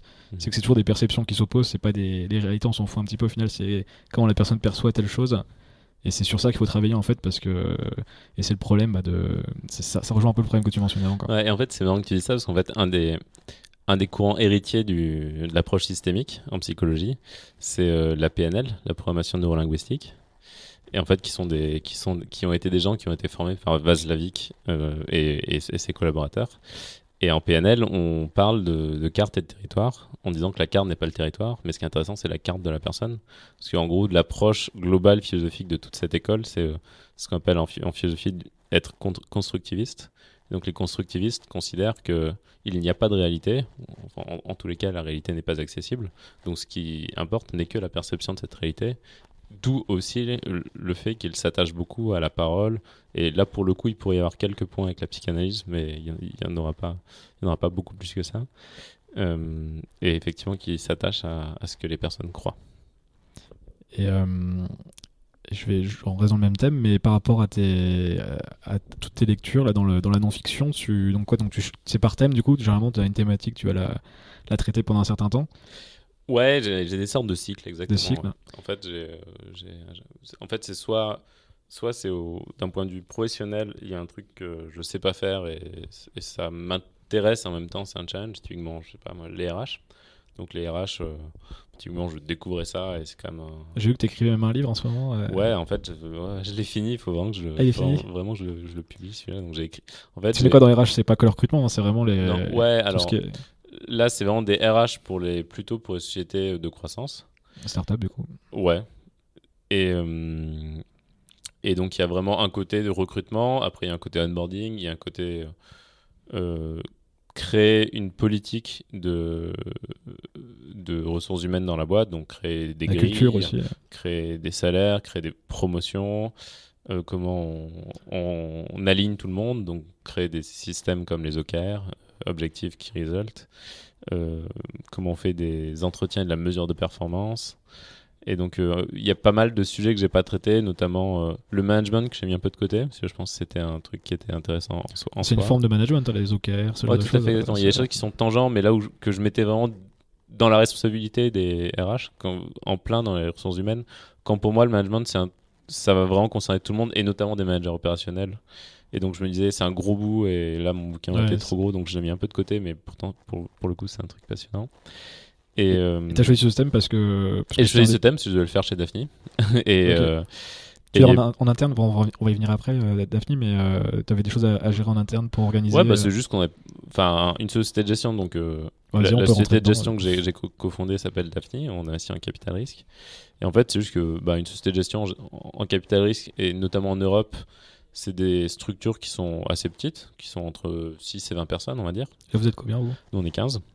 Et, euh, Parce qu'en réalité, le, le, le, le modèle d'affaires est, euh, est, très simple. Hein. c'est euh, la société de gestion se rémunère en prend des frais de gestion d'un fonds. Donc ça, c'est un classique chez, tout, chez tous les métiers de la finance qui gèrent des actifs. C'est-à-dire du coup, ils prennent des frais de gestion. Donc par exemple, si, si, vous gérez un fonds qui fait 100 millions, vous allez avoir des frais de gestion qui sont souvent aux alentours de 2%. Donc vous allez avoir un budget annuel de 2% des 100 millions, enfin des fonds que vous gérez, donc 200 millions. Alors c'est un tout petit peu plus compliqué, ça bouge un peu dans le temps, c'est décroissant, vous, pouvez avoir plusieurs fonds, mais globalement on va dire c'est les frais de gestion c'est 2%, donc typiquement vous avez euh, votre budget annuel pour gérer votre boîte, c'est 2 millions si vous avez 100 millions. Et donc à partir de là, c'est aussi pour ça que vous avez des petites boutiques. Si vous voyez, 2 millions ça, ça semble beaucoup, mais en réalité dans la finance il y a quand même beaucoup de frais, il y a beaucoup de frais juridiques, il y a aussi beaucoup de déplacements, il y a aussi... Euh, beaucoup de frais annexes et donc finalement il y a des salaires aussi. Il y a des salaires aussi beaucoup bien sûr. Et donc mais finalement ça fait que 2 millions ça peut ça permet pas d'avoir des équipes de 50 personnes. Ce qui explique pour ce qui explique pourquoi les, les, sociétés de gestion en Europe sont, sont, souvent entre 6 et 20 personnes. Et en fait, c'est souvent des donc c'est des partnerships, des partenariats. Donc souvent c'est des associations de, de gens. Donc ça ressemble un peu aux avocats. Et c'est des donc c'est des structures où souvent c'est euh, c'est assez artisanal. Et en fait, c'est une sorte de petite famille, donc en fait, c'est pas, il n'y a pas une grande nécessité d'être très très structuré, d'avoir beaucoup de process. Enfin, il y, a des process plus côté investissement. Et vous n'êtes pas recruté 20 personnes par an Mais typiquement, on va pas, on va pas faire des batchs pour recruter 50 personnes avec euh, beaucoup, avec des promotions très très cadrées, avec 15 euh, niveaux différents, euh, avec beaucoup beaucoup de management. Il y en a, mais mais donc c'est pas exactement les mêmes enjeux qu'une startup de croissance. Donc moi j'avais des trucs des trucs qui m'intéressaient parce que je voulais quand même un peu plus structurer que puis peut-être pour tes, le les boîtes que tu suis aussi j'imagine. Et, surtout aussi je voyais il y avait beaucoup de boîtes qu'on voyait qui euh, bah, quand c'est quand le fondateur est primo entrepreneur ou euh, ou quand la boîte commence à vraiment grossir, effectivement, il y, a des problématiques nouvelles qui doivent être, euh, qui doivent être traitées super vite. Et, bah, pour minimiser, euh, on va dire, la dette humaine ou la dette organisationnelle, je me suis dit, bah, tiens, je vais discuter avec des gens qui ont fait ça bien, euh, avec des DRH chez Criteo, de chez Alan, de, boîtes qui ont grossi beaucoup, pour dire c'était quoi les étapes, c'était quoi les conseils, c'est quoi les trucs intéressants, c'était quoi les trucs que vous pensez réplicables. C'est il y a toujours ce truc un peu dur en non-fiction et en business en particulier, c'est. Euh, bah, on a un peu tendance à chercher des recettes. Et donc, les écrivains ont aussi tendance à promettre ou à écrire des recettes. Mais en fait, toute situation est, spécifique. Et donc, la question, toujours, quand on lit, euh, quand on lit un, bouquin business, un bouquin business, c'est de se dire qu'est-ce qui est lié à sa situation, à son industrie, à, sa culture? Et qu'est-ce qui est lié globalement à, à, des, à des choses qui marchent parce que ça, ça appelle des choses humaines, parce que parce qu'il vaut mieux être euh, juste au sein d'une organisation, que, que les gens acceptent qu'un supérieur soit bien payé, mais que des pairs, c'est un peu c'est bizarre, c'est rarement bien pris qu'un équivalent gagne beaucoup plus que vous, ou même c'est gênant qu'un équivalent gagne beaucoup moins. Et donc ça, typiquement, c'est des choses qui sont relativement stables, et, et ça, c'est des choses qu'on peut... Que tu peux aborder du coup. Ouais, qu'on peut aborder, qu'on peut, qu'on peut écrire et desquels on peut s'inspirer. Il y, a un sujet que j'en parle beaucoup et ça, ça, ça, te parlera sans doute. Euh, ça, ça, correspond complètement parce que vous, vous êtes plutôt euh, sur des, des sites série c'est ça? Peut-être plutôt Ouais, nous on investit entre 500 000 et 5 millions sur des tours entre 1 million et 15 millions. Mais, Donc, euh, première, deuxième levée, globalement. Ouais, nous typiquement, le, le grand classique de ce qu'on fait, c'est on met 1,5 million sur un tour à 2 millions sur une équipe où le risque d'exécution est faible, mais très très tôt. Donc en général, c'est des entrepreneurs qui ont déjà euh, fondé une société et qui relancent une société, souvent avec des, cofondateurs ou et avec des salariés. Donc là, on sait que le risque d'exécution, il est très faible. Et on peut investir au moment où ils ont juste euh, l'idée avec un deck. Et là, on peut investir 2 millions en mettant nous 1,5 million. Soit c'est plutôt des séries A, donc euh, les fondateurs ont déjà levé de l'amorçage. Et là, ils sont plutôt une dizaine et ils lèvent une série A qui fait plutôt entre 5 et 10 millions. Et nous, on aime bien mettre entre 3 et 5 millions sur le ticket. Il y, a un phénomène, j'en parle beaucoup, parce que bah, du coup, en ce moment, bah, je, travaille avec The Family euh, en, conseil. Et, euh, et c'est la phase, en fait, euh, la phase juste après, où vous accompagnez justement peut-être la série A ou la série B selon les, les trajectoires de boîte. C'est quand tu es entre, disons, 20 et 50 employés, je vais faire large. entre un an et deux ans après le CID ou après la série A, selon les boîtes, les trajectoires de boîte, c'est le moment où tu as une partie de ton équipe qui commence à, te poser des bâtons dans les roues des fois pas forcément volontairement, mais qui se dit ah c'était mieux avant, qui n'arrive pas à, se mettre au niveau de la boîte, pas forcément seulement en termes de travail, mais en termes de culture, en termes d'objectifs. Et, du coup, je rencontre pas mal d'entrepreneurs qui arrivent, qui ont besoin de sortir une partie de l'effectif initial des, je sais pas, la moitié des, 10-15 premiers. Je sais pas si c'est un phénomène que tu rencontres dans les boîtes que tu euh, que as, mais moi c'est un sujet que je revois beaucoup dans les, dans les boîtes de family ou qui sont, je sais pas, ou pas que de famille d'ailleurs, entre, entre 20 et 50 employés. Les, les 5-10 premiers, qui, alors tu vires pas tout le monde, hein, mais euh, qui n'arrivent pas à se faire à, la, à, la, à ce qu'est la boîte à 50 personnes. Quoi. Ouais, alors je trouve que l'auteur qui l'a, enfin l'auteur, c'est plus un entrepreneur qu'un auteur, mais qui l'a élégamment décrit tout ça, c'est Reid Hoffman, euh, le fondateur de LinkedIn, qui, a, écrit un bouquin qui s'appelle Blitzscaling et qui était à la base un cours qu'il faisait à Stanford. En gros, lui, je crois qu'il décrit 5 euh, stades dans une boîte, selon si elle est B2B, B2C. Et en gros, il appelle ça en OS 1 à OS 5. Et donc, en gros, au début, c'est les fondateurs tout seuls. Ensuite, c'est genre 10. Ensuite, c'est 20, 50, 100, 500, 5000, 10 000, un truc comme ça et, euh, et qui montre justement le, ce que ça implique en termes de. Donc, il associe euh, des métriques qui sont des métriques soit de nombre de salariés, de chiffre d'affaires, de nombre de clients, euh, pas mal de métriques ou pas mal de métriques différentes selon le type de boîte. Et il décrit finalement les compétences et les, les organisations types liées à ces phases. Et c'est sûr qu'une une startup tôt, elle a besoin de gens qui sont très créatifs et touchent à tout. Et plus la startup grandit, plus elle a besoin d'experts. Mm. Et plus elle devient très grande, plus elle a besoin de micro-experts très très bons sur un truc très très pointu. Et, et se pose souvent la question sur les premières, les 10 premiers salariés, les 20 premiers salariés, qui sont souvent des gens assez créatifs, avec beaucoup d'énergie et euh, très touche à tout. Mais qui bah, du, pas forcément. Du bon fit, parce que bah, de leur côté, ça peut être assez frustrant parce qu'ils commencent à avoir un périmètre qui se restreint de fur au fur et à mesure. Et finalement, des gens qui aiment faire beaucoup de choses différentes, ils peuvent, euh, peuvent être frustrés. D'autre part, ils peuvent, ça peut demander un niveau d'expertise qui, et c'est un peu le corollaire qui devient très fort. Et donc, ils peuvent ne pas avoir envie de, de réduire leur périmètre et en, mais en contrepartie d'avoir beaucoup d'expertise. Donc, finalement, ne plus être aussi bon que quelqu'un d'expert sur une partie donnée c'est comme si euh, vous aviez un marketeur qui d'un côté le branding, euh, de l'autre côté du trade market avec du retail, de l'autre côté du contenu, de l'autre côté de l'acquisition marketing. C'est dur d'être aussi bon que des, experts à chaque fois. et donc, soit vous montez et vous gérez toutes ces personnes et ça marche bien, soit, soit euh, typiquement vous avez besoin aussi potentiellement d'avoir un niveau de seniorité très fort si la boîte va tellement vite que vous avez besoin d'aller de recruter des gens qui ont qui, qui, sont un peu plus loin sur la courbe d'apprentissage.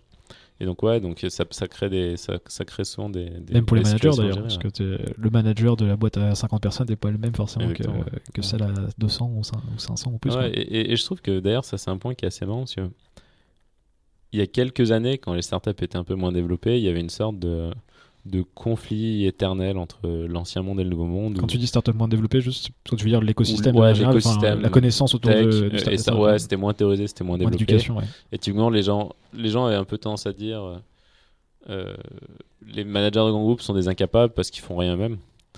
Et après, en fait, quand, quand les startups scale, ils commencent à se rendre compte euh, ben, qu'en fait, quand une boîte a, a une échelle très très importante et beaucoup de ressources, en fait, il y a beaucoup de coûts de transaction, de prévision, de reporting. Et, ça prend du temps. Et, ça prend du temps, c'est des meetings, c'est c'est des choses qui sont pas opérationnelles et en fait c'est des compétences qui parfois sont dans les groupes. Puis, puis, bien faire travailler euh, 8 personnes ou plus selon les, organisations, ça, ça, a autant de valeur que enfin c'est plus important des fois que bien travailler soi-même. Enfin, c'est Exactement. C'est les, les, effets de levier qu'on va dire sur sa boîte. Quoi. Et il y a ce truc, moi c'est assez marrant parce que je viens d'une famille militaire. En fait, mes, mes deux parents sont militaires, mes grands-parents sont militaires. Qui est souvent pris d'ailleurs en exemple le monde de, le monde de l'armée, des militaires dans, pour l'entrepreneuriat, pour les entreprises du moins. Ouais, bah, il y a de livres. Pour le coup, il y a un livre qui est vraiment extraordinaire qui s'appelle euh, Team of Teams du General McChrystal. Je, l'ai depuis deux ans, j'ai toujours pas lu, mais il je. Il est vraiment, très, il est vraiment très bien, parce que pour le coup, en fait, c'était donc le.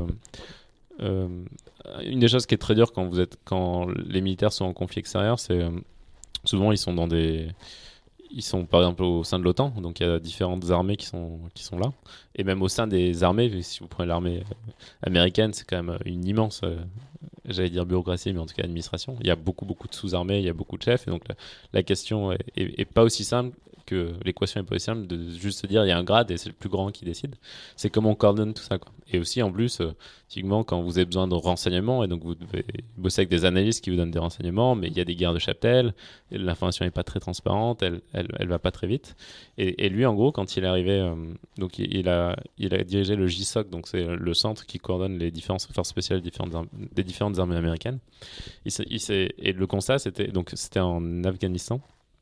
Et son constat, c'était comment ça se fait qu'on se fait rétamer par des mecs qui ont des Kalachnikov et qui sont dans des montagnes. Qui, font, qui sont pas organisés. Qui sont pas organisés, alors que nous, on est l'armée américaine qui, qui est une des armées qui a le plus de ressources, qui a beaucoup de technologie, qui a beaucoup de renseignements, qui a une capacité, qui a une excellence du supply chain absolument incroyable. Si vous voulez genre envoyer un char à un endroit exact en parachute à cette heure-ci, ce sera fait euh, et, tout sera parfait. Et quand c'est possible qu'on se fasse rétamer Et en gros, il a dit, ben, en fait, le monde a changé parce que le monde est complexe, tout, tout, se, tout se transmet très très vite. Et donc, il faut, faut avoir une fluidité très très forte.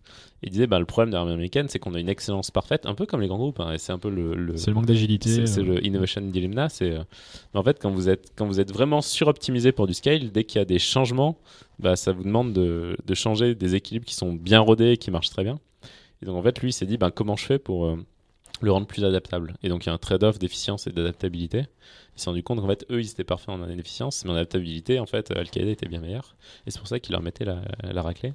Et donc, dans son bouquin, il dit ben, comment on fait pour, euh, pour créer l'adaptabilité hein, quand vous avez euh, une immense organisation et donc vous créez des équipes. Des business units, des choses comme ça. ouais, en fait, il dit, bah, bah, ouais, en fait, il dit la structure euh, de base qui marche le mieux, c'est une équipe.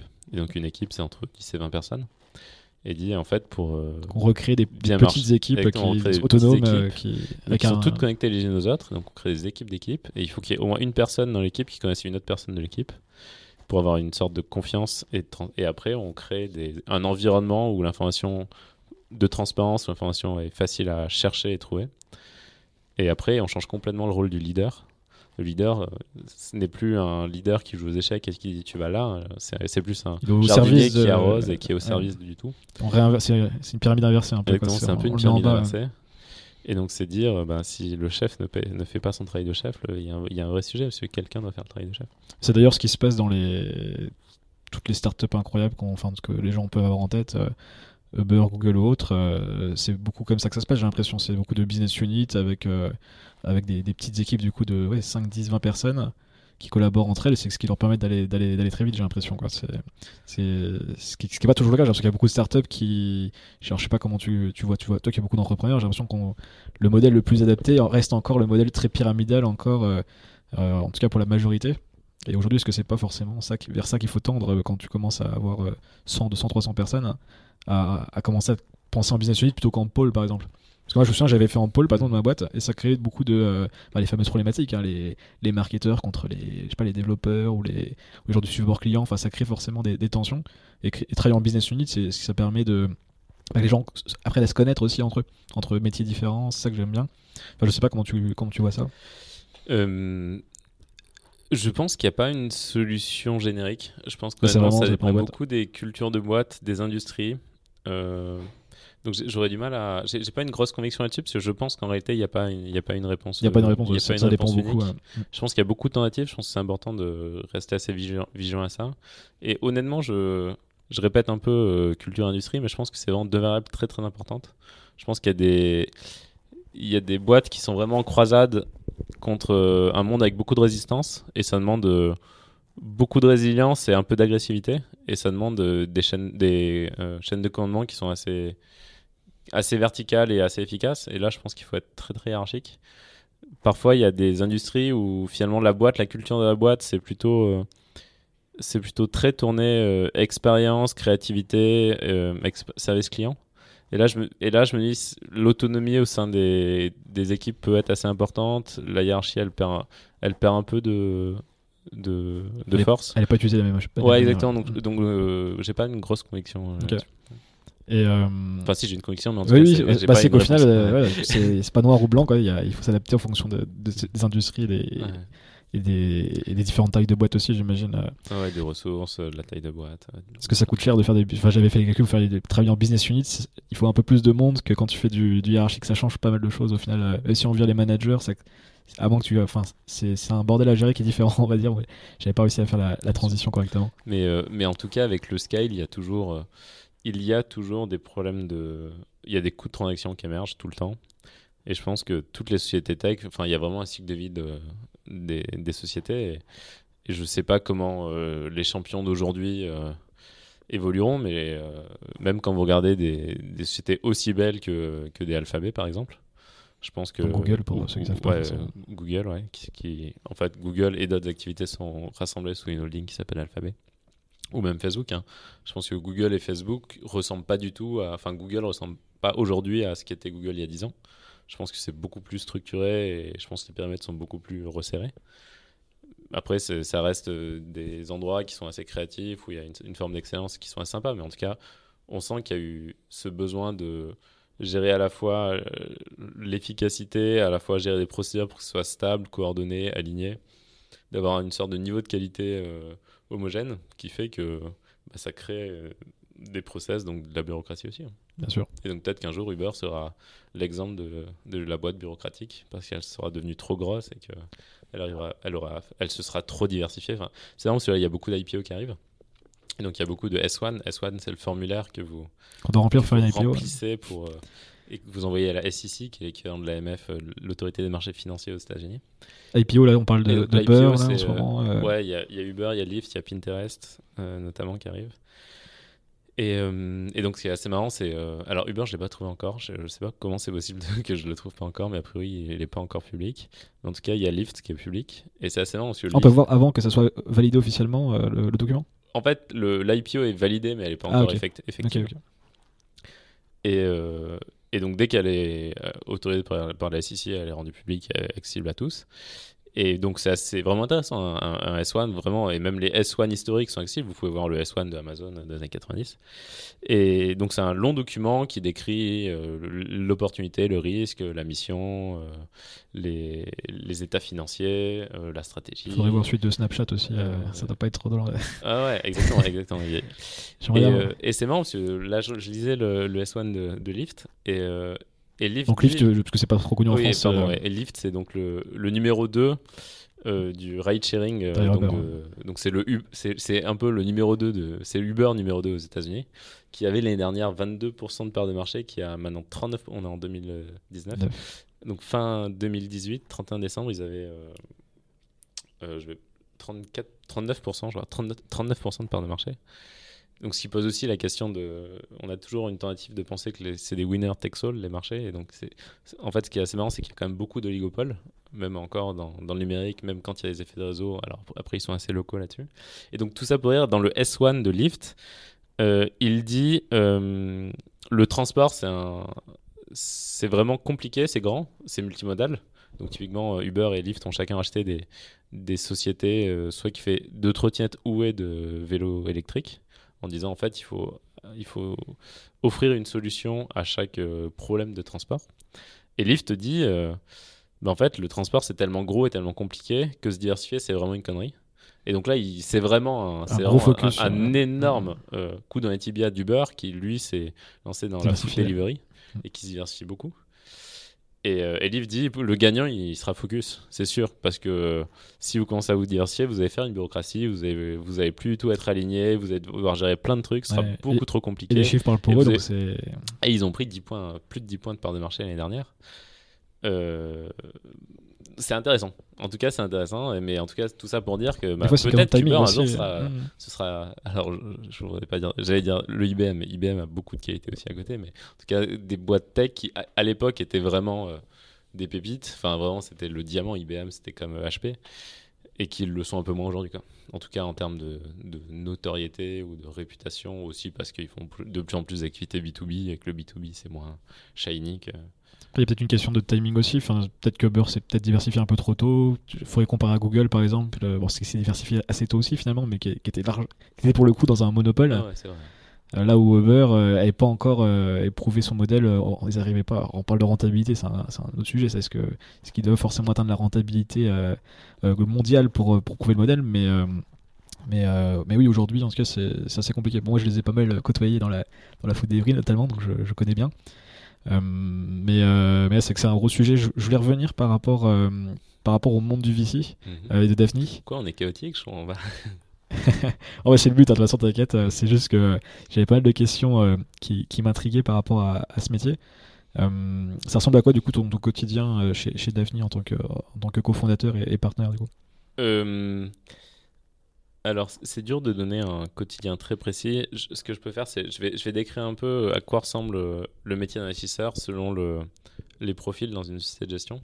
une société de gestion, c'est une société qui est euh, où les donc il y a un côté investissement et un côté euh, support d'investissement. Typiquement, le support d'investissement, ça peut être soit des activités classiques d'une boîte comme du marketing ou de la com, soit de la gestion de communauté dans notre cas, soit du back office ou du middle office, donc tout ce qui permet la pratique d'investissement, donc tout ce qui est reporting financier, tout ce qui est euh, la constitution, la vérification des identités des entreprises, etc.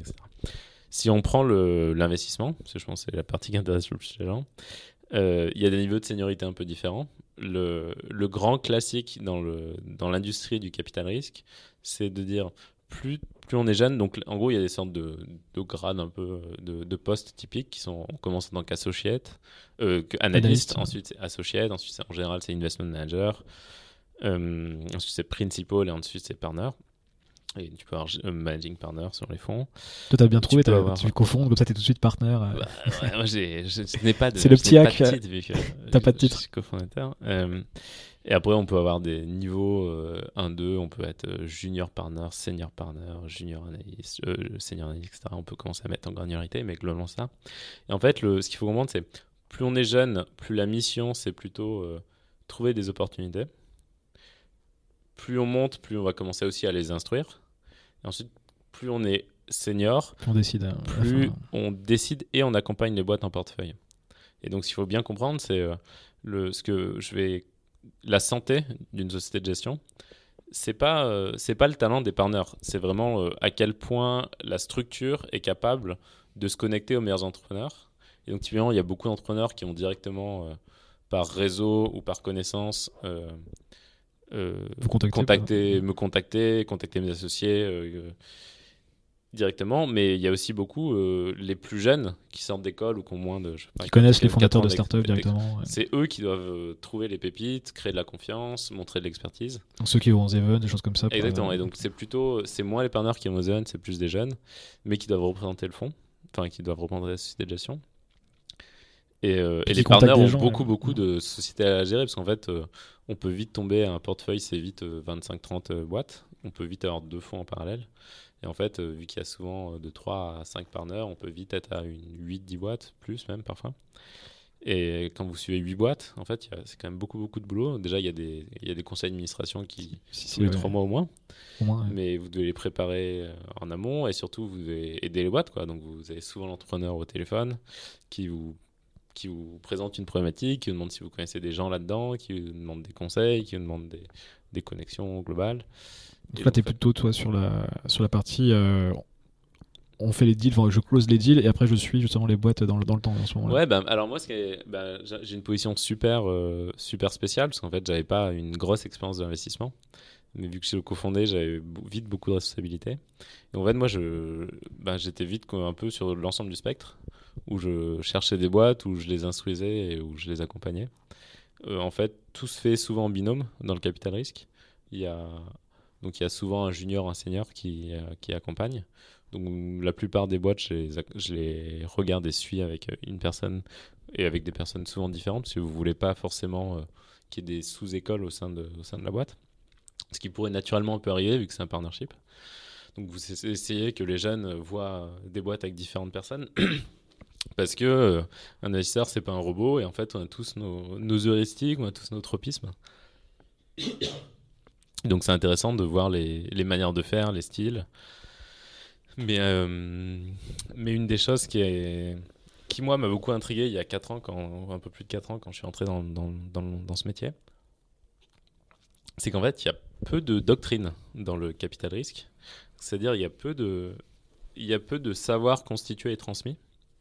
Typiquement, si, euh, si demain un, jeune d'école d'ingénieur ou de commerce ou de fac rentrait et était recruté chez Daphne, ou en, pas chez Daphne, on va dire, typiquement, on, a, on a bossé là-dessus, mais typiquement dans un fond X. Tu veux la documentation En fait, il y a peu de. L'onboarding n'est pas très processé et en fait, il n'y a pas beaucoup de. On va pas se dire, voilà.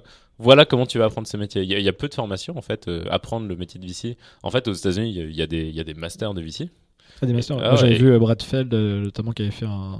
il y a un livre notamment avec Brad Feld. Ah ouais, il y a quelques bouquins sur le VC, notamment Brad Feld. des formations beaucoup, aussi. Exactement. Il y a quelques, il y a une sorte d'école pour VC de la Kaufman aux États-Unis, qui est plus pour les gens qui font déjà ce métier, pour gérer des trucs qui sont un peu, notamment tout ce qui est posture, euh, gestion émotionnelle, syndrome de l'imposteur, beaucoup de trucs comme ça. Mais surtout, par exemple, là, j'étais à Columbia.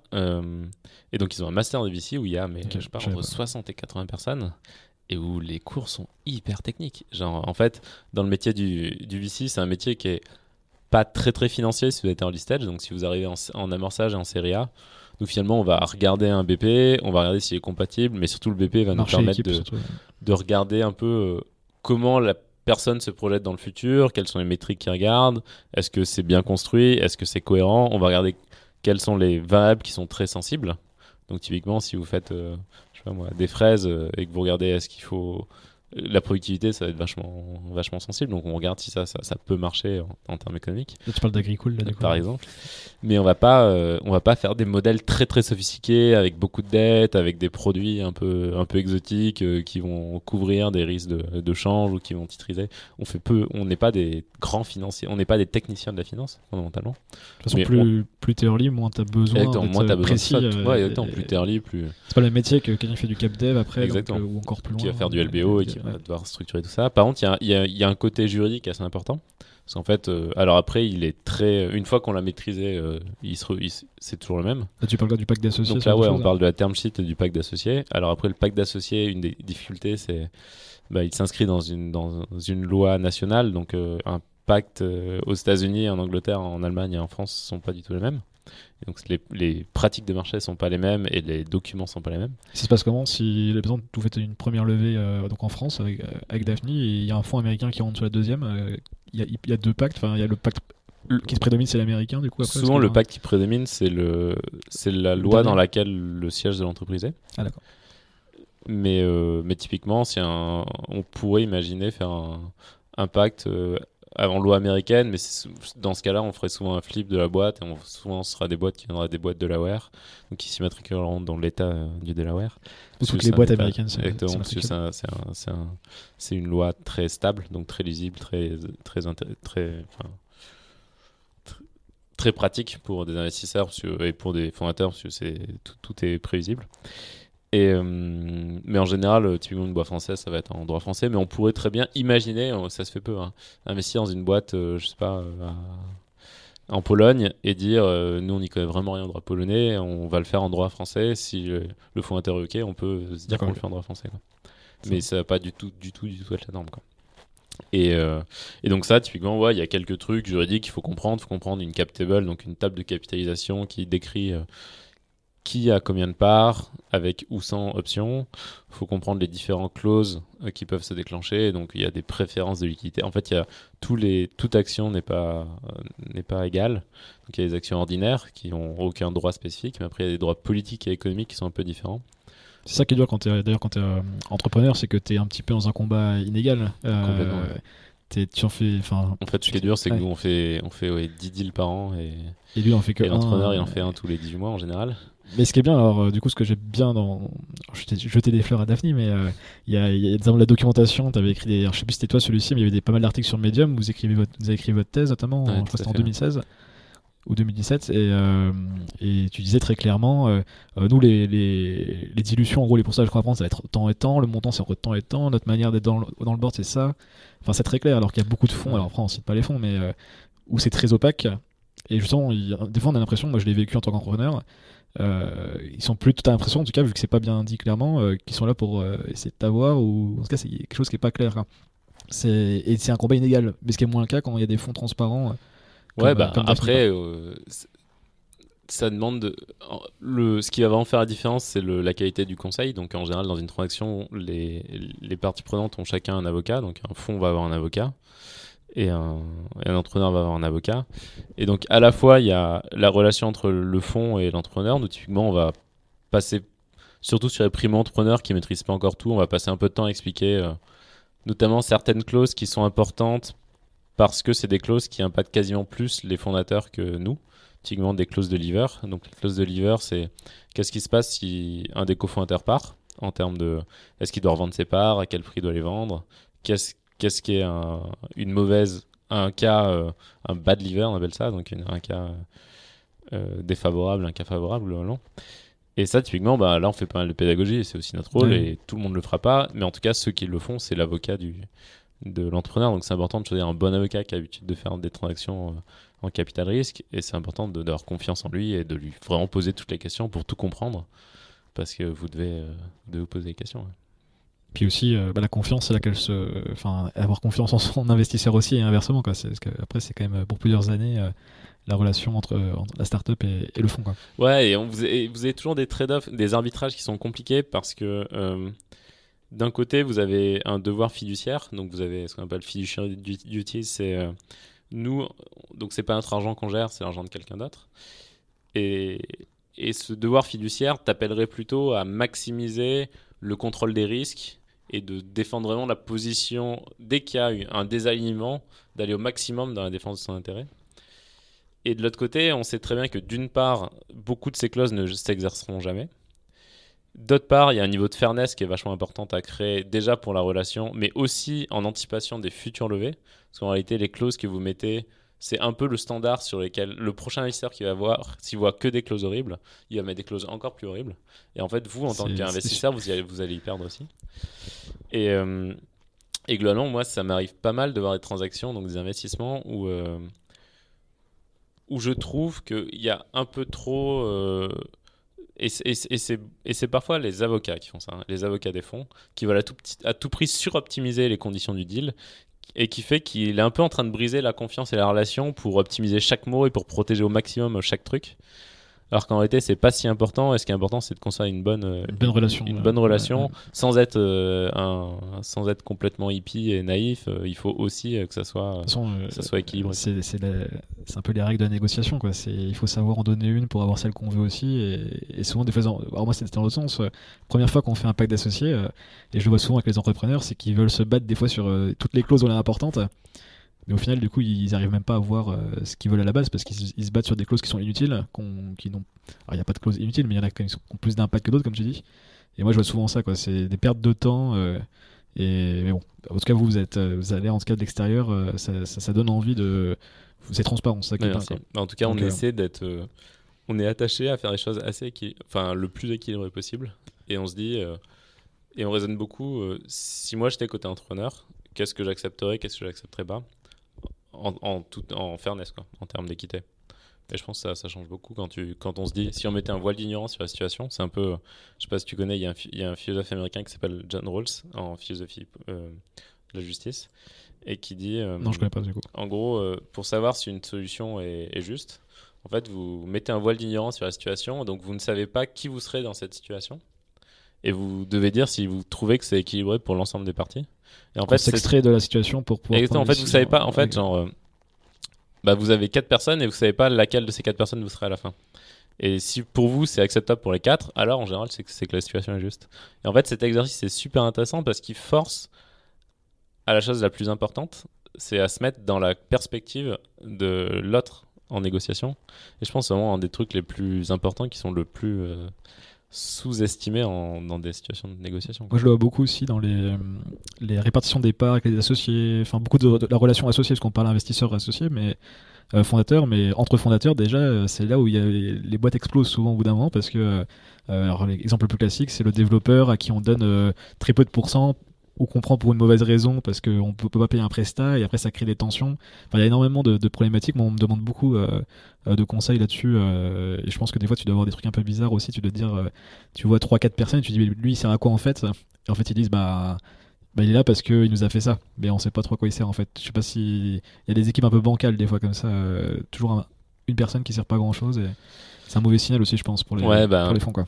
Bah, nous, après, on a quand même. Un billet, c'est un, un fonds de capitalisme, en gros, ça va entre, entre 1000 et 2000 dossiers par an. Il y a un Et en gros, on investit dans, dans, dans 10, dans 10 boîtes. Quoi. Donc, Ça- ça finalement, les boîtes bien, dans euh, lesquelles on investit euh, par an, c'est vraiment des boîtes. euh, Alors, à côté investi, je parlais de celles que tu voyais. Ah ouais, euh, après, que, oui, t'en vois peut-être, tu on pas voit. 1000, mais t'en- Ah ouais, vois quelques voit, centaines, quand on voit même. beaucoup de sujets de- d'association. Sûr, de toute façon, l'association est très compliquée pour, pour, pour des milliards de raisons, parce que c'est fondamentalement une, humain, déjà. humaine, c'est compliqué, les humains sont compliqués. Et aussi parce que ce que tu décris, moi, ce que je trouve très intéressant, c'est euh, il y a des gens qui, qui demandent euh, c'est quoi une bonne répartition de capital? Et honnêtement, c'est euh, bah, le, le vrai gros sujet, c'est qu'il n'y a pas de bonne réponse. Quoi. Le vrai gros sujet, c'est que vous, pourrez, vous, pou- vous devez vous mettre d'accord sur des principes avant de vous mettre d'accord sur Ouais. l'équilibre final. Et en fait, si le, le conseil de YC, Y Combinator, donc un gros accélérateur aux États-Unis, c'est de dire. Bah, le plus simple, c'est vous, vous divisez un, un, le pourcentage, c'est 1 sur n. Quoi. Vous êtes trois cofondateurs, vous êtes 33% chacun, point. Quoi. C'est le plus simple. Et c'est défendable. Il y en a d'autres qui vont dire euh, Le CEO doit avoir plus. le CEO euh, doit avoir significativement plus. Par exemple, vous êtes 3, le CEO a 50 et les deux autres ont 25. Ça se défend aussi. Euh, Il y a des gens qui disent bah, en fait, c'est des mono-fondateurs avec un, un early, Actionnaire, early employé euh, ouais. ou actionnaire, enfin, early employé qui est, qui est quasiment. Qui prend un risque très significatif, mais genre c'est 95,5.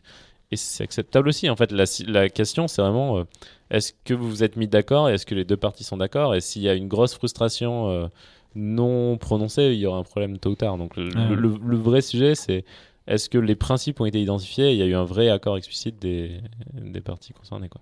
Je vais, je vais envoyer cet épisode aux, aux fondateurs que j'ai à The Family, et que ça ne me poseront pas la question toutes les semaines. Mais euh, c'est vrai que c'est quelque chose qui revient souvent, et euh, et il y a vraiment cette problématique du. Euh, ils savent pas, et du coup, j'aime bien ton concept de la, la philosophie de la justice, donc, je sais plus comment t'appelais ça. euh, Ah ouais, le Euh, voile d'ignorance. Le voile d'ignorance, c'est s'extraire du coup de la situation et de prendre la Ouais. bonne décision. Euh, parce que ça, enfin, ça crée des, des situations complètement euh, loufoques au final. euh, et c'est là où il y a des tensions qui, qui arrivent au final très vite, des, bah, même avant le premier tour des fois. Et, et- et là-dessus, il y a le, le CEO de Intel, Andy Grove, qui a, qui a Euh, écrit d'ailleurs deux, bouquin. euh, deux bouquins I- extraordinaires. I- alors moi je vois I Output euh, Management. Exactement, management. Ouais. Et le second, c'est Only Paranoia, Only Survive. Paranoia Survive. Ah, j'ai pas lu celui-là. Les deux sont vraiment extraordinaires. Enfin, vraiment, ça vaut le coup. Après, c'est un peu comme, comme Drucker, qui est un, qui est un théoricien Ah, du management. Il y a quelques trucs qui ont un Drucker. peu vieilli, Peter Drucker, ouais. Mais, euh, mais globalement, c'est- fou de voir à quel point ça reste quand même Ça très reste- moderne et très très intéressant. Et lui, il disait, euh, euh, donc lui, dans son histoire, il y a un truc assez caractéristique sur Intel, c'est donc il faisait des, alors que je me gourre pas, il faisait des RAM. Et le, la RAM, c'était leur cœur business où ils faisaient 95% de leur, enfin 100% en plus C'était leur business, 95%. Et ils ont- Ouais. Et, euh, et ils- ont commencé à faire des processeurs. Et il y a eu une grosse question sur euh, doit-on shifter complètement et faire que des processeurs, sachant qu'aujourd'hui, toutes nos équipes et quasiment tous nos chiffres, c'est des RAM. Quoi. Parce qu'ils se, faisaient, ils exploser par les Japonais sur les RAM. Et, euh, et il a dit, en fait, la, la façon dont j'ai réussi à gérer la situation, c'est, je me suis dit, qu'est-ce que je prendrais comme décision si je venais d'arriver dans la boîte? Et en fait, un des gros sujets de ce genre de discussion, c'est en fait, on a tellement un bagage émotionnel et il y a tellement d'effets psychologiques de- d'engagement et, euh, et de cristallisation de, de passifs qu'on a tendance à un peu perdre l'objectivité de la, de la situation et de se dire soit utiliser le voile d'ignorance, soit utiliser la question suivante. Qu'est-ce que je ferais si je venais d'arriver ou qu'est-ce que je considère qu'est-ce que je conseillerais à mon pote si c'était mon pote qui était à ma situation? Honnêtement ça peut changer beaucoup de choses quoi. Ah, Moi, c'est vraiment, c'était ma question, c'était que si je devais mettre 100% de mon argent sur, euh, sur cette boîte à tel- dans telle situation à tel instant, est-ce que je le ferais sereinement oui ou non? Ce qui est une très mauvaise chose d'un point de vue investisseur. hein, et- mais euh, et ça permettait de prendre des décisions après. euh, Ouais, c'est intéressant. c'est bon, une variante, on va dire, un petit peu de, de ça que tu as mentionné. Et euh, mais ouais, très bon bouquin. Andy Grove, c'est très- je recommande 100% aussi. vraiment, j'ai lu deux fois le Output Management, donc excellent. Et, et du coup, donc sur, euh, sais- par rapport au fondateur, tu aujourd'hui tu cherches enfin, des thématiques. Enfin, tu te, qu'est-ce qui t'intéresse le plus aujourd'hui? Qu'est-ce que tu recherches chez des chez des fondateurs? Ou est-ce qu'il y a des thématiques particulières dans lesquelles tu investis qui t'intéressent en ce moment? Tu, tu te situes où là dans ta, dans ta recherche? Euh, Alors, euh, ou dans un Mm. CEO tu cherches quelque chose en particulier ou- on va dire, nous, nous un, des, un des prises qu'on a, c'est. en fait, il y a vraiment une doctrine. Enfin, il y a une sorte de. Le venture, si on le considère comme une classe d'actifs, donc une classe d'actifs, c'est. euh, bah, un ensemble de. C'est un ensemble qui est homogène et qui est, hétérogène entre différentes classes d'actifs et homogène en soi. Donc, typiquement, euh, euh, s'il y a equity, bonds, commodities, euh, real estate. Donc, tout ça, on va dire, c'est euh, entre des obligations, théoriquement, pour que ça soit considéré comme une classe d'actifs, il faut que ça soit pareil entre les obligations et que ça soit hétérogène entre euh, equity et, bonds. Il faut que c'est des caractéristiques différentes. Les caractéristiques euh, classiques pour un gestionnaire d'actifs, c'est euh, l'expected return, donc le- l'espérance mathématique de gain, et, et, le, et le risque qui est, qui est valorisé par l'écart type. Imaginons que le private equity et que le capital risque est, un- est une classe d'actifs, ce qui est en, en vrai ça pose, ça pose une question, c'est une classe d'actifs, pour qu'elle soit réellement classe d'actifs, il faudrait que la, la sélection du manager ait pas de différence significative sur, euh, sur euh, les performances et les risques, ce qui n'est pas vrai dans le capital risque. Parce que typiquement, le capital risque, euh, Parce que tu as un flux derrière en tant qu'investisseur. de la- manière agrégée, le capital risque, il a des performances qui sont assez faibles. L'expertise return il est très très bas, il doit être à 1%, quelque chose comme ça, en Europe en tout cas. Et le, et le risque est très fort, notamment le risque est, est, est- est asym- je ne vais pas entrer techniquement, mais il est asymétrique parce qu'en réalité, le fait qu'il y ait des fees et qui est, de l'autre côté du carry, donc le carry, c'est au-delà d'une certaine performance, X% de l'argent gagné va au gérant. Donc typiquement, si on va dire, si vous, avez, si vous réussissez à faire plus de 10% de TRI, donc on va dire TRI c'est comme un, un taux d'intérêt, on va dire, c'est le taux, taux de rendement interne, euh, à ce moment, on va dire 2% ou 20%, ce qu'on appelle le carry, c'est souvent 20%, 20% de la somme au-delà des 10% va, va, dans, va côté manager. Ce qui fait qu'en réalité, il y a un peu une, une asymétrie dans la distribution des returns parce que, euh, parce que quand ça se passe bien, en réalité, le carry va sortir, alors quand ça, ça se passe mal, il va pas être remboursé. Donc en réalité, c'est pas une forme, c'est pas une loi normale avec une distribution, euh, bon, bref, Équitable. équitable, enfin symétrique. Et euh, et donc euh, donc si on imagine la classe d'ac- d'actifs venture, euh, j'ai réussi à perdre le, le fil, excuse-moi. Non, bah, du coup, t'expliquais du coup que le- les classes d'act- oui, les classes d'actifs du venture, du coup, euh, donc l'investissement, si t'en fais 10, par exemple 20, tu parlais d'écart type, du coup, ça Ouais, non, oui, exactement, oui.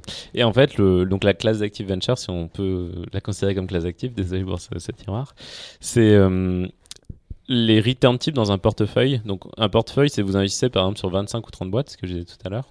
Et en fait, théoriquement, vu que c'est des boîtes qui sont très risquées, mais qui sont très scalables, donc qui ont des structures de coûts euh, très peu proportionnelles au chiffre d'affaires, donc si vous faites par exemple une marge brute de 90% sur du logiciel, donc on va dire si, euh, si vous vendez euh, 10 euros de SaaS, en réalité vous avez des coûts fixes que vous devez répercuter sur, ces, sur tous ces qui sont assez importants, mais par contre euh, le coût du logiciel en soi il est, il est nul. Il n'y a, pas a d'objet physique, il n'y a pas un coût, euh, coût du matériau. Donc en réalité une fois que vous avez couvert la base de ces coûts fixes, après c'est que, de la- c'est que du profit. Donc c'est des boîtes très scalables qui font que quand ça devient des géants, c'est vraiment des boîtes très très rentables. Contrairement à des boîtes qui sont un peu plus proportionnelles, si vous, si vous faites une charcuterie, vous allez avoir beaucoup de, de coûts liés au magasin, de coûts liés à la, la viande, donc la Oui, marge on est peut même, beaucoup plus ou même faible. un Uber, par exemple, euh, qui est différent d'un d'un Slack, par exemple. euh, Exactement, ouais. ouais. Ou, ou Amazon, tu vois, Amazon va avoir, euh, je vais dire des bêtises, mais ça doit être euh, 24% de grosse margin. Qu'on Euh, peut faire Amazon WS, euh, enfin AWS, Amazon Web Service, Exact. que Amazon Ah ouais. Retail. euh, Exactement, ouais. Bah, Voilà. Donc Amazon, donc il y a plusieurs métiers. Il y a un métier d'e-commerce, il y a un métier de marketplace. Donc l'e-commerce, c'est- ils vendent des choses qui, qui leur marque. Il y a le marketplace, donc ils, vendent, ils, ils, ils- ils permettent aux vendeurs de vendre leurs euh, objets. Tout ça, ils ont plus ou moins de logistique qui, vont gérer en propre. Et après, ils ont donc des serveurs d'infrastructure pour euh, hoster, donc pour héberger des applications. Donc ça, typiquement, le hosting, ça a quand même un taux de marge bien plus élevé que le e-commerce. On va dire Amazon Group, il doit avoir 24% de, marge brute grâce au marketplace et AWS. AWS, c'est 25% à peu près de marge. Et, euh, mais il doit avoir un- une bottom line, donc une rentabilité de à peu près 5%. Quand Google, il doit avoir une rentabilité de 25% à peu près. Et lui, il parle pas trop de grosse margin parce que, bah, parce que typiquement, la pub, il y a aucune grosse- En vrai, il y a- les cost of goods sold sont assez faibles. Mais on va dire, ils vont avoir des operating profit. euh, donc, euh, enfin, je vais vous faire une mauvaise comparaison, mais en tout cas, la structure de coût est, est assez peu comparable. Et typiquement, Google est beaucoup plus scalable en soi qu'Amazon, Amazon. même si Amazon euh, réussit grâce à la diversification et grâce à, une ingénierie entre la finance et les opérations, à, devenir très scalable parce que ils arrivent à rendre scalable la supply chain en automatisant beaucoup de choses. Ils rendent scalable le fait de ne pas vendre en propre eux, mais de faire vendre d'autres gens. Ils rendent scalable en, en mettant, en faisant beaucoup de choses intéressantes. Beaucoup d'optimisation, beaucoup, de, beaucoup de livres d'ailleurs sur Amazon qui sont intéressants. Je euh, je sais pas si tu en as lu quelques-uns, mais euh, j'avais lu les Amazon Notes, un truc comme ça, enfin un bouquin de 200 pages. Euh, il y avait les, les, principes d'Amazon, c'était assez fascinant. Il y a le bouquin de, aussi sur Amazon Store, je crois aussi. The, Everything Store. The Everything Store, c'est ça. Et, et, surtout beaucoup aussi les data, ils leverage les data pour savoir ce qui marche, ce qui marche pas. Bon, bref. Mais euh, tout ça pour dire, euh, dans le portefeuille type d'un VC, il y a quelques boîtes qui vont, en principe, rendre toute la performance. Et donc on dit souvent, genre sur 25 boîtes, il y a une ou deux boîtes qui vont rendre quasiment tout le fond. Il y en aura euh, peut-être 5 à 10 qui vont à peu près rendre l'argent ou un peu plus, genre x2. Et tout le reste vont à peu près à peu près dégringolé. Et en fait, euh, bah, nous, on a vraiment poussé cette, thèse en disant la plupart des boîtes dans lesquelles on investit, on pense que c'est vraiment du 1 ou 0 et on pense que c'est des boîtes qui vont s'internationaliser, qui sont vraiment scalables et qui peuvent vraiment faire des boîtes à plus de plusieurs centaines de millions de dollars. Ce qui n'est pas toujours le cas en capital risque parce qu'on a un peu cette tendance financière à dire on veut pas faire que des hits, on veut aussi un peu dérisquer et on veut faire des boîtes qui sont un peu plus un peu moins risquées, un peu plus faciles à prédire. Est-ce qu'on ne devrait pas plutôt penser, justement, on maximise les gros gains potentiels euh, on n'essaie pas justement de réduire le risque en faisant des petits bêtes, comme tu dis, à, pour faire des 2x, 3x, et on, vise que des home runs. Enfin, c'est quoi, serait quoi la bonne manière de faire? Est-ce qu'il y a une bonne manière de faire toi, En gros, le débat, si, je me fais avocat viable des deux côtés, c'est si tu prends l'école Daphne en disant il faut faire que des blockbusters. En gros, il y a, y a votre postulat dans votre ouais, Il y a, y, a, y, a, y a une auteure qui a écrit là-dessus, qui est prof à Harvard, qui s'appelle Anita Elbers, qui a écrit un bouquin qui s'appelle Blockbuster, qui est extrêmement intéressant. Et elle a montré que dans tous les, dans beaucoup d'industries créatives, l'édition, donc le publishing, l'édition, le cinéma, euh, la mode aussi, la musique et un peu le venture capital, en fait, c'est des, des industries où c'est vraiment des produits hits qui vont vendre quasiment tout et qui vont driver complètement les returns et qui vont attirer les meilleurs talents, qui vont être très visibles, qui vont créer des phénomènes d'imitation. Enfin, donc elle, elle dit, euh, si vous êtes financier ou même si vous êtes entrepreneur, vous ne devriez faire que ça. En fait, euh, à chaque fois, vous, à chaque fois vous jouez au loto, parce que chaque tirage, c'est votre capacité à faire x10 sur votre fonds, et c'est que ça qui vous intéresse. Donc ça, c'est un peu l'école euh, Daphne. et après, tu as une autre école qui dit, bah, imagine que tu as ta 24e boîte, que la probabilité que ton nouvel investissement soit un home run est très très faible, bah, ce que je vais faire, c'est je vais plutôt considérer que le, le return type il est déjà fait dans ce portefeuille, il me reste un peu d'argent et ce que je vais faire c'est je vais faire un investissement dans un SaaS qui est très facile à prédire et ça ça va contribuer à me faire un peu plus de perf. Sachant que ce dernier investissement, la probabilité que ce soit une licorne est très faible. Et donc en général, je vais surperformer un mec qui va faire pareil, sauf que sa dernière, ce sera une licorne potentielle, mais elle va pas, elle va pas l'être. Donc en fait, je vais avoir une meilleure return que. Le sujet, c'est toujours pareil. Quand on commence à faire ça, c'est dans ce cas-là, pourquoi t'en fais pas deux? Et ou pas trois ou pas. Et en fait, moi, à mon avis, il vaut mieux être pur et avoir une, un pur, euh, une pure approche. On fait que des licornes, mais il n'y a pas de, il a pas de règle absolue. Enfin, pour le coup. Euh. Non, bah, moi je partage plus ton, ton point de vue, j'avais ça que je voulais quand même savoir, je, je comprends pas toujours l'avis euh, l'autre de l'autre côté. Euh, je dirais plutôt de, de, euh, diversifier leur, type d'investissement, parce qu'il de ne pas faire que du venture, de faire aussi d'autres choses. Bah exactement. En fait, il y, y, a deux façons de, il y a deux autres façons de le voir. Si je dois être critique maintenant de l'école adverse. La première, c'est bah, si vous raisonnez en termes d'allocataire d'actifs, donc la personne qui donne de l'argent au fond, c'est lui qui doit diversifier ses risques. Et donc s'il met dans du capital risque, c'est que pour avoir des trucs très 0 to 1. Donc beaucoup de risques, mais, mais avec un expected return assez élevé. Et euh, parce que oui, donc j'ai pas fini la, parenthèse, mais en gros, parmi les meilleurs fonds, l'expected return il est très très élevé. C'est le plus élevé de toutes les classes d'actifs. C'est juste qu'il y a beaucoup de fonds qui rendent rien. Et, quand tu disais il y avait 1%, c'est parce que y a une performance qui est inégale. La performance moyenne est faible parce que c'est très inégal et les, les sociétés qui performent pas font perdre beaucoup d'argent. Mais c'était le, le top quartile, donc les, les 25% les plus performantes et les 10% les plus performantes, elles ont des returns qui sont impossible à trouver dans, dans, dans des classes. Qui sont de l'ordre de combien Bon, après, euh, ça dépend si on parle de. Sur un fonds donné, je crois que le, les deux fonds les plus rentables, ça va être Benchmark et ça doit être. Euh, le fonds de Chris Saka, qui est un fonds d'amorçage qui s'appelait Lowercase Capital. Benchmark, je crois, qui. Ah, je vais dire. Bah, à peu près, hein, pour comparer par rapport à 1% que tu disais. Il faudrait que je retrouve la data, mais je pense qu'ils ont dû faire fois 20 ou plus que ça, quoi, sur le fond. Donc je sais pas à quoi ça, ça, correspondrait, mais ça correspondrait à genre 30% annuel, un truc comme ça. Enfin, c'est vraiment. Euh, c'est, c'est impossible à comparer. Et pour le coup, euh, vu euh, la structure de rémunération que je t'ai décrit, eux, typiquement, ils ont gagné plusieurs milliards chaque individu sur ce fonds donné, quoi. Et pareil, Chris Akai, bah, en, fait, en fait, ça dépend. Chris Akai était genre dans Uber, il était dans Twitter, il était dans plein de boîtes qu'on fait des énormes succès, donc très, vite ça, rend le truc. Donc, juste, donc nous, on est sur cette école. Donc, et juste le premier, le premier argument critique, c'est théoriquement, cette diversification, c'est l'allocataire d'actifs qui le fait. Et euh, le second truc, si euh, on est vraiment l'avocat du diable et qu'on. Enfin, si on, si on enlève le principe de précaution qui, qui stipulerait qu'on devrait euh, prêter les meilleures intentions à, une situation donnée, quand on ne connaît pas les intentions réelles des acteurs. Donc, on, on enlève ce principe de, de, précaution et on dit quelles sont les mauvaises raisons qui, qui pousseraient à faire ça. En fait, les mauvaises raisons, c'est que ce métier, tu peux avoir tendance à te dire ce que je veux, c'est pas être parmi les moins bons pour être sûr de continuer mon activité, pour continuer à avoir des frais de gestion et pouvoir continuer à faire ce métier. Et donc, ce que je veux éviter, c'est vraiment tout petit joueur entre guillemets, te dire Donc, je préfère. Et en fait, as une... si tu penses que tu ne seras pas le meilleur, tu as une grosse incentive à, à, être un peu dans la moyenne. Si dans la moyenne, théoriquement, tu continueras à exercer. Ce qui est une catastrophe. Hein. C'est pour ne pas être au chômage, tout simplement. Quoi. Exactement. On va dire. Et donc, ça, c'est le premier point de Daphne. C'est on fait plutôt des, des, blockbusters. On ne fait pas ça. On se dit, on veut que les boîtes puissent, puissent faire plusieurs centaines de millions. Sur, des boîtes européennes, du coup Sur des boîtes européennes, on ici dans trois boîtes américaines aussi, mais on dit qu'ils ont globalement, euh, qui sont des fondateurs européens. Et le second point le plus, qui nous tient beaucoup à cœur, c'est ce qu'on appelle une Daphniness. Et donc la Daphniness, c'est à quel point on pense que l'impact de ces sociétés ont un impact positif sur la société ou sur l'économie. Donc typiquement, on va faire, on a fait quelques deals euh, très tech, mais on va faire beaucoup de deals. Euh, typiquement, on a fait une, on a fait de l'éducation, on a investi dans Alberton School, qui est une école euh, pour former les ingénieurs gratuitement, qui ensuite se rémunère sur un pourcentage des premiers salaires des trois premières années.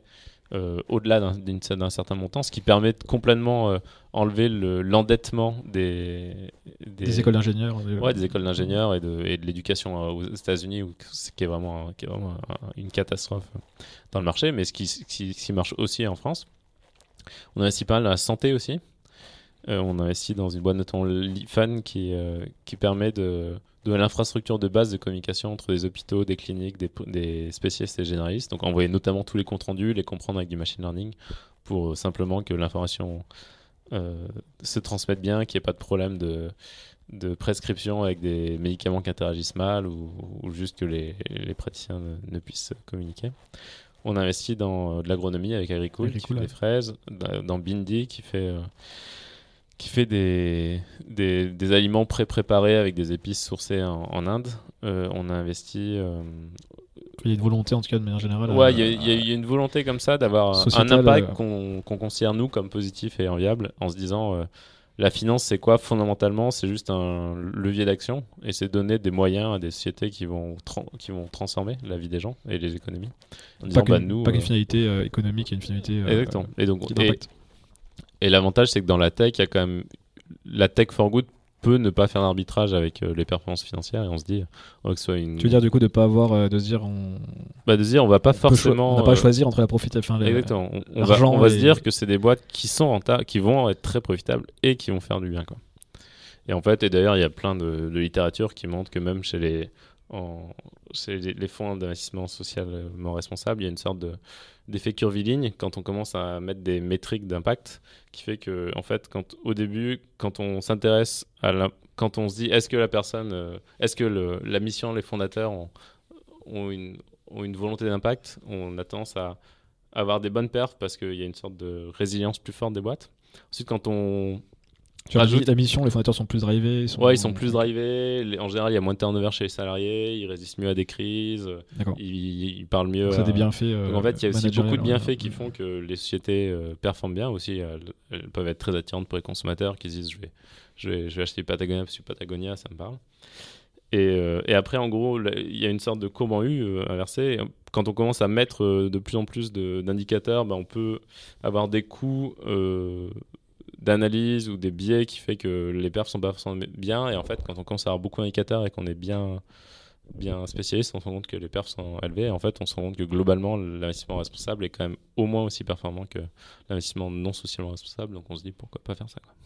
Ça fait plaisir à entendre parce que c'est vrai que j'ai déjà discuté avec d'autres personnes qui me disaient que c'était très compliqué d'associer. Euh, ces deux, ces deux aspects du coup euh, sociétal et, et financier ben, juste là-dessus si, si euh, alors moi, ça c'est un des trucs sur lesquels je m'intéresse en ce moment, donc j'ai pas encore des convictions très très fermes.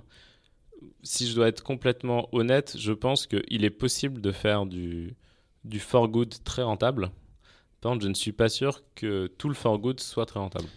Et ah c'est normal aussi. et, ouais, et il, est, il est vraisemblablement souhaitable qu'il y ait aussi de l'investissement for good qui soit pas qui ait pas les mêmes niveaux de profit parce que tu peux pas avoir des mêmes niveaux de profit quand ces échéances de temps qui sont trop élevées quand l'impact social est hyper je t'avais vu en parler justement euh, le, sur le volet écologique euh, mm. toutes les problématiques réchauffement climatique environnemental euh, etc et du coup c'est peut-être là que tu veux dire c'est des, des business qu'on peut qu'on pas forcément de vocation à être hyper profitable sur le long terme mais qu'il faut quand même aujourd'hui financer et créer c'était ça que tu voulais parler bah ouais, ouais, tu peux, exactement. Tu peux, bah, je pense que c'est notamment, euh, ça pourrait être certains types de business comme ça. ça peut, en fait, ça peut être des business soit avec beaucoup, beaucoup d'incertitudes, donc qui sont durs à valoriser dans le temps parce que ça a beaucoup d'incertitudes sur des, sur des délais très longs. Bah, vu que le, le temps a un prix, euh, ça peut faire que il faut voir si, si ça peut être aussi rentable. Et l'incertitude a un coût, c'est un coût de risque. Euh, et le second, c'est bah, il peut y avoir aussi des Enfin, typiquement, si on, si on prend des choses qui peuvent faire partie en France de, de, de la solidarité régalienne, ben, c'est pas dit que l'éducation des, des gens qui n'ont pas forcément un patrimoine social, culturel ou économique très fort, euh, ça soit très rentable. Et c'est logique que ça ne le soit pas, ou même euh, pareil pour la santé. Et euh, il faut quand même le financer, il faut quand même que ça, ça se fasse. Quoi. Donc après, peut-être que c'est au public de le faire. Peut-être que c'est aussi en partie au privé, en étant très clair en tant que financier, en disant aux, gens qui. on n'attend pas les mêmes résultats, les retours bah, Moi, typiquement, si on me dit. Euh, bah, tu as une base 100 euh, de patrimoine et on me dit est-ce que si tu prends X de cette base 100 dans des trucs qui ont un impact très très positif euh, pour la société mais qui ne courront pas les mêmes niveaux de retour, je pense que oui, effectivement, la question c'est quel est ce niveau de X dans, bah, la base 100 C'est juste milieu entre est-ce que c'est 100, est-ce que c'est 50, est-ce que c'est 25 exactement Aujourd'hui, déjà on paye, on paye nos impôts et en fait ça, sert aussi beaucoup à ça. Euh, la question c'est est-ce qu'on peut aussi avoir une partie euh, privée qui n'est pas forcément de la charité? Et euh, je veux juste, on va bientôt conclure, ça fait un petit moment qu'on mhm. discute. Euh, sur la partie, euh, j'ai vu que tu eu pas mal lu euh, sur la partie écologie. tu t'es même posé la question, je me souviens d'un post que tu avais mis, je crois que c'était sur Facebook ou enfin réseau social. c'est quand même un truc important, tu disais un truc comme ça, il faut quand même qu'on s'y mette ou qu'on mhm. commence à y en parler. Comment a évolué ta. Il s'est passé beaucoup de choses en 2018, notamment en France, on a vu que la démission du lot qui, était un peu un détonateur, qui a fait beaucoup parler sur les six derniers mois. Comment tu comment arrives à. Tu as lu quoi déjà? Comment tu vis ça au quotidien? euh, quand on parle pas de, collapsologie, ce genre de choses, euh, j'imagine que tu as dû lire certaines choses autour de ces sujets. Ouais, et eh bien, euh, alors en, préalable, en disclaimer, je pense que j'ai lu assez peu par rapport à la complexité des sujets. Je pense que ce que j'ai fait déjà, c'est j'ai essayé de dégrossir pour comprendre les principaux sujets et, essayer d'avoir une lisibilité. Donc, typiquement, ça peut être bah, tout ce qui est lié au. En fait, il y a, en fait, il y a beaucoup d'interconnexions sur ces sujets. C'est ça qui, est, Ils sont, qui, qui rend, la chose très complexe. Notamment, par exemple, on peut se dire que le réchauffement climatique va créer des vrais problèmes, mais en particulier qui vont s'adresser aux populations les plus pauvres, et notamment sur les populations du, de l'hémisphère sud, plutôt. Donc ça va créer des, des questions de, aussi politiques sur le sentiment de sécurité, sur l'immigration potentielle, sur la façon de traiter tout ça. Et après, il y a des questions sur les risques épidémiologiques, sur euh, si, les, si les glaces fondent, peut-être qu'il y a des virus qui vont se, qui vont, qui vont qui vont se transmettre, qui étaient, qui étaient protégés. Sur, euh, et après, il y a beaucoup de choses euh, physiques qui sont complexes, notamment la réverbération de la, bah, typiquement de la neige fait que ça, ça contribue à. Réchauffement climatique aussi. Ouais, euh, ouais, ce serait plus l'inverse si je me trompe pas. Ce serait. T'as, les boucles aussi au niveau du réchauffement climatique. J'avais lu euh, comme quoi, enfin, alors je saurais pas dire d'un point de vue technique, mais qu'on va monter au 2,5 degrés euh, avant limite 2050 et mhm. quoi automatiquement ça enclenche quelque chose qui ouais, fait à 5 degrés. effectivement, exactement. Il y a beaucoup d'effets de seuil sur puisque ça peut perturber à partir bah, c'est un peu ce qu'on racontait sur les tipping points mais si à partir de certains seuils ben typiquement les courants marins peuvent changer les neiges peuvent changer, donc la réverbération et donc les gaz aussi, qui eux-mêmes peuvent, peuvent contribuer à l'effet de serre. Le, le, le père de mon associé euh, avait écrit un bouquin qui s'appelle euh, Le syndrome de la grenouille. Et c'est une belle. Pour moi, toute la question est là. La, question, c'est. Moi, vu que je suis dans l'écosystème euh, numérique et que j'ai créé une boîte, je pense que par, par nature, je suis un peu optimiste. Et donc, je me dis, il ne faut pas surestimer ce que la technologie peut faire à court terme, il ne, pas, il ne faut pas sous-estimer ce qu'elle peut faire à long terme. Et je pense que l'histoire nous montre aussi euh, que les gens ont beaucoup de ressources et que, et que la capacité d'innover et de résoudre des problèmes est très forte.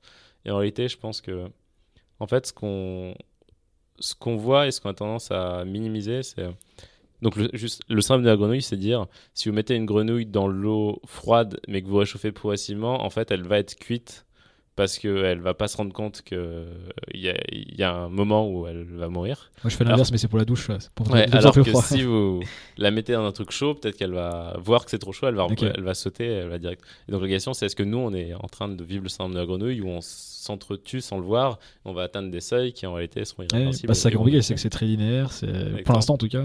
Et, et, euh, et donc c'est quand même plausible. Après, honnêtement, vu que je suis optimiste, la lecture optimiste de la chose, c'est dire si on reprend un peu les métaphores que j'expliquais sur l'homéostasie, les équilibres et les, effets de feedback, les rétroactions, en réalité, ce qu'on voit beaucoup poindre, c'est euh, on voit de plus en plus de feedback négatif. Donc, ce qui se passe, c'est il y a un écart à la norme qu'on devrait respecter pour euh, avoir des avoir euh, des phénomènes climatiques qui sont qui restent globalement dans un tunnel et qui, qui, ne sortent pas sur des seuils qui sont irréversibles. Mais globalement, ce qu'on voit en fait, la prise de conscience, le fait que de plus en plus de personnes en parlent, le fait que le fait qu'on se dise tous qu'il y a des trucs très spectaculaires et très émotionnels, les, les feux incendies en Californie, les, de plus en plus les migrations qu'on commence à voir, le fait que les médias en parlent de plus en plus, le fait qu'on se demande de plus en plus en tant que citoyen comment on change, le fait que là, les jeunes, les, lycéens qui font les, les économistes, les lycéens font les manifestations, les économistes se posent la question, les industriels se posent la question, et ils, se le posent aussi en voyant que les citoyens cherchent à, agir. Je pense qu'en réalité, tout ça, c'est des, des, phénomènes qui montrent qu'en fait, on est en train de, de, prendre les choses en main. Donc la question, c'est vraiment des confrontations de vitesse, je pense, et des capacités à, à réussir à à, à, revenir dans des seuils qui semblent des seuils de déclenchement s'ils sont déjà dépassés. Et, et, je pense que les deux écoles euh, ont des bons arguments. au début, c'était assez catastrophiste quand je suis, quand je suis penché sur, sur euh, le sujet. On a souvent cette phase où on se dit après à quoi bon euh, Et après on se dit on comprend rien ou on comprend insuffisamment bien. Mais c'est même perturbant, même moi je me souviens, moi c'était au moment de la, la, vente de, de, ma boîte, euh, et, après, du coup, j'étais vraiment euh, en transition, du coup. J'avais énormément de temps pour lire et pour réfléchir à ces sujets. Et je me disais, mais en fait, il n'y a que ça qui a du sens. Faut que tu trouves un truc là-dedans. Et puis au final, après, tu trouves du sens dans d'autres choses. Et tu de prendre un peu de recul par rapport à ça. Mais, euh, mais c'est pas facile. Parce qu'il y a beaucoup de gens, je pense, qui vont être dans cette situation les prochains mois, prochaines années, à lire des, livres de collapsologie, ce genre de choses. Mmh. Et il faut aussi prendre du recul justement. Il y a beaucoup plus de, il y a beaucoup de livres qui sortent d'ailleurs sur euh, sur le sujet de comment euh, vivre en sachant entre guillemets euh, que c'est la merde et que pas seulement la résoudre, mais de vivre avec ça entre guillemets que c'est qu'il peut y avoir un, bah, des phénomènes assez assez conséquents négatifs ou pas selon ce qu'on arrive à faire. Ça, ça, me rappelle le, la différence entre la déduction et l'induction. C'est donc le, la déduction et l'induction, c'est des types d'inférences. La déduction, c'est euh, vous avez des vous avez des hypothèses et vous en découlez euh, des choses, vous en déduisez. L'induction, c'est vous avez une somme d'expériences et donc vous prédisez à partir de ces expériences. Il y a une histoire qui est connue, alors je crois que c'est, euh, je vais dire des conneries, mais c'est pas Hobbes, mais c'est, je crois que c'est un épistémologue qui racontait cette histoire pour illustrer la différence qui, qui, est assez intéressante. C'est la déduction, c'est une oie qui voit un humain arriver tous les jours, lui prendre le coup. Elle se dit je vais mourir, je vais mourir, je vais mourir. Et finalement, l'humain, il, lui donne à manger et il se barre. Et la déduction, et ça, ça se répète 600 euh, fois. Quoi. La déduction, c'est dire bah, maintenant que ça s'est produit 600 fois, je sais que la prochaine fois, il va venir et tout va bien se passer. Et euh, ça, c'est l'induction. Euh, ça, c'est l'induction. Et donc, le problème de l'induction, c'est bah, on, on, infère par rapport à sa base de vécu empirique. Et le problème, c'est que parfois l'induction, elle a tort. Parce qu'en réalité, le, le, 601e jour, quand Loi, elle se dit, de toute façon, je sais ce qui va se passer, bah là, il arrive et il lui coupe, il lui coupe la tête pour faire du foie gras. Et le, le gros sujet de, le gros sujet de, de l'écologie, c'est un problème d'induction. quoi. C'est on se dit que l'histoire nous a montré aujourd'hui qu'on savait toujours euh, revenir dans le droit chemin. Mais est-ce qu'on a le zoom suffisant et, on a des, et on se dit que que l'humain a plein de ressources, mais peut-être qu'aussi on, on, se ment à nous-mêmes et qu'en réalité il faudrait euh, vraiment dévouer toute son énergie à, cette question. Je, ne sais pas. On n'a pas la réponse, mais en tout cas c'était intéressant d'en discuter. On, va conclure. Je, là je vois que ça fait deux heures, je crois qu'on discute, c'est passé assez vite. Euh, quels, sont les, quels sont les projets en cours euh Aux courageux qui nous écoutent encore. bon, c'est pas du live, hein, mais ceux qui nous écouteront en tout cas les projets que tu as, enfin pour conclure du coup les projets en ce moment, parce que tu as des, des bah, le livre, t'avais dit. Ouais, alors là, il, il, faut que je vraiment sorte ce livre qui est tu veux l'éditer ou... pour les startups. je veux l'auto-éditer. c'est vraiment une.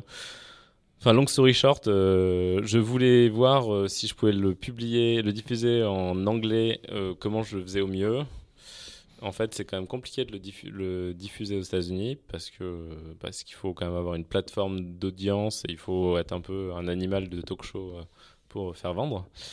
Et donc, euh, je pense que je vais essayer d'auto-éditer pour vraiment pousser jusqu'au bout. J'ai mis en page moi-même le bouquin pour apprendre à, vraiment à comprendre tout.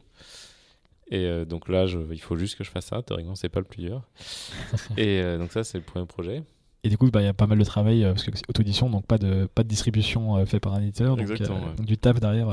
Ouais, de market. je pense que je vais faire pas mal de, de pubs Facebook, Twitter, Instagram, voir si ça marche. J'avais vu justement que ça marchait bien les pubs Facebook. En, ouais, oui, ça marche pas mal du tout. Et que personne n'en fait au final, donc c'est pour ça que ça marche aussi. T'as pas trop de compétition. Ouais, c'était, c'était une des choses qui transcendait pas mal. Parce que c'est un achat d'impulsion, mais qui est encore sur un niveau sur un niveau de panier qui est assez élevé pour un achat d'impulsion.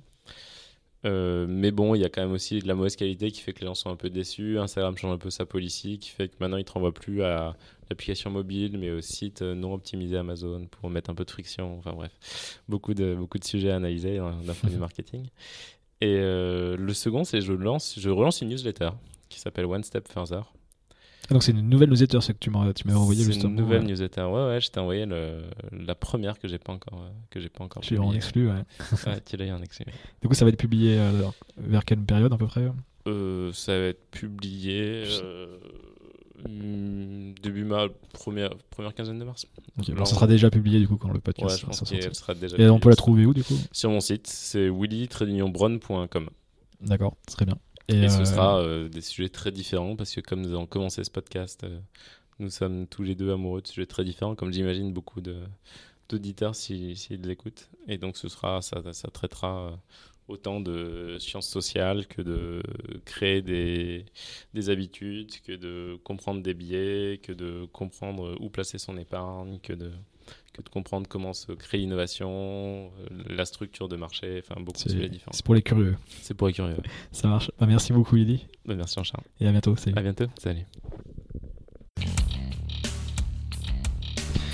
Merci d'avoir écouté cet épisode jusqu'au bout. Vous pouvez retrouver toutes les notes de l'émission sur le site jccurdali.org. Il y aura les livres mentionnés, les ressources, etc. Donc Kurdali, c'est K-U-R-D-A-L-I. Profitez-en pour vous inscrire pour ne pas louper les prochains épisodes. Et pour m'aider, vous pouvez faire deux choses. Partagez à vos amis euh, l'épisode euh, ou le podcast ou mon site et mettez 5 étoiles sur iTunes. C'est ce qui permet d'avoir le plus de visibilité euh, pour les podcasts. C'est comme ça qu'on gagne en visibilité. Donc c'est important. Je vous dis à lundi prochain pour un nouvel épisode de Conversation avec JCK. Allez, à plus.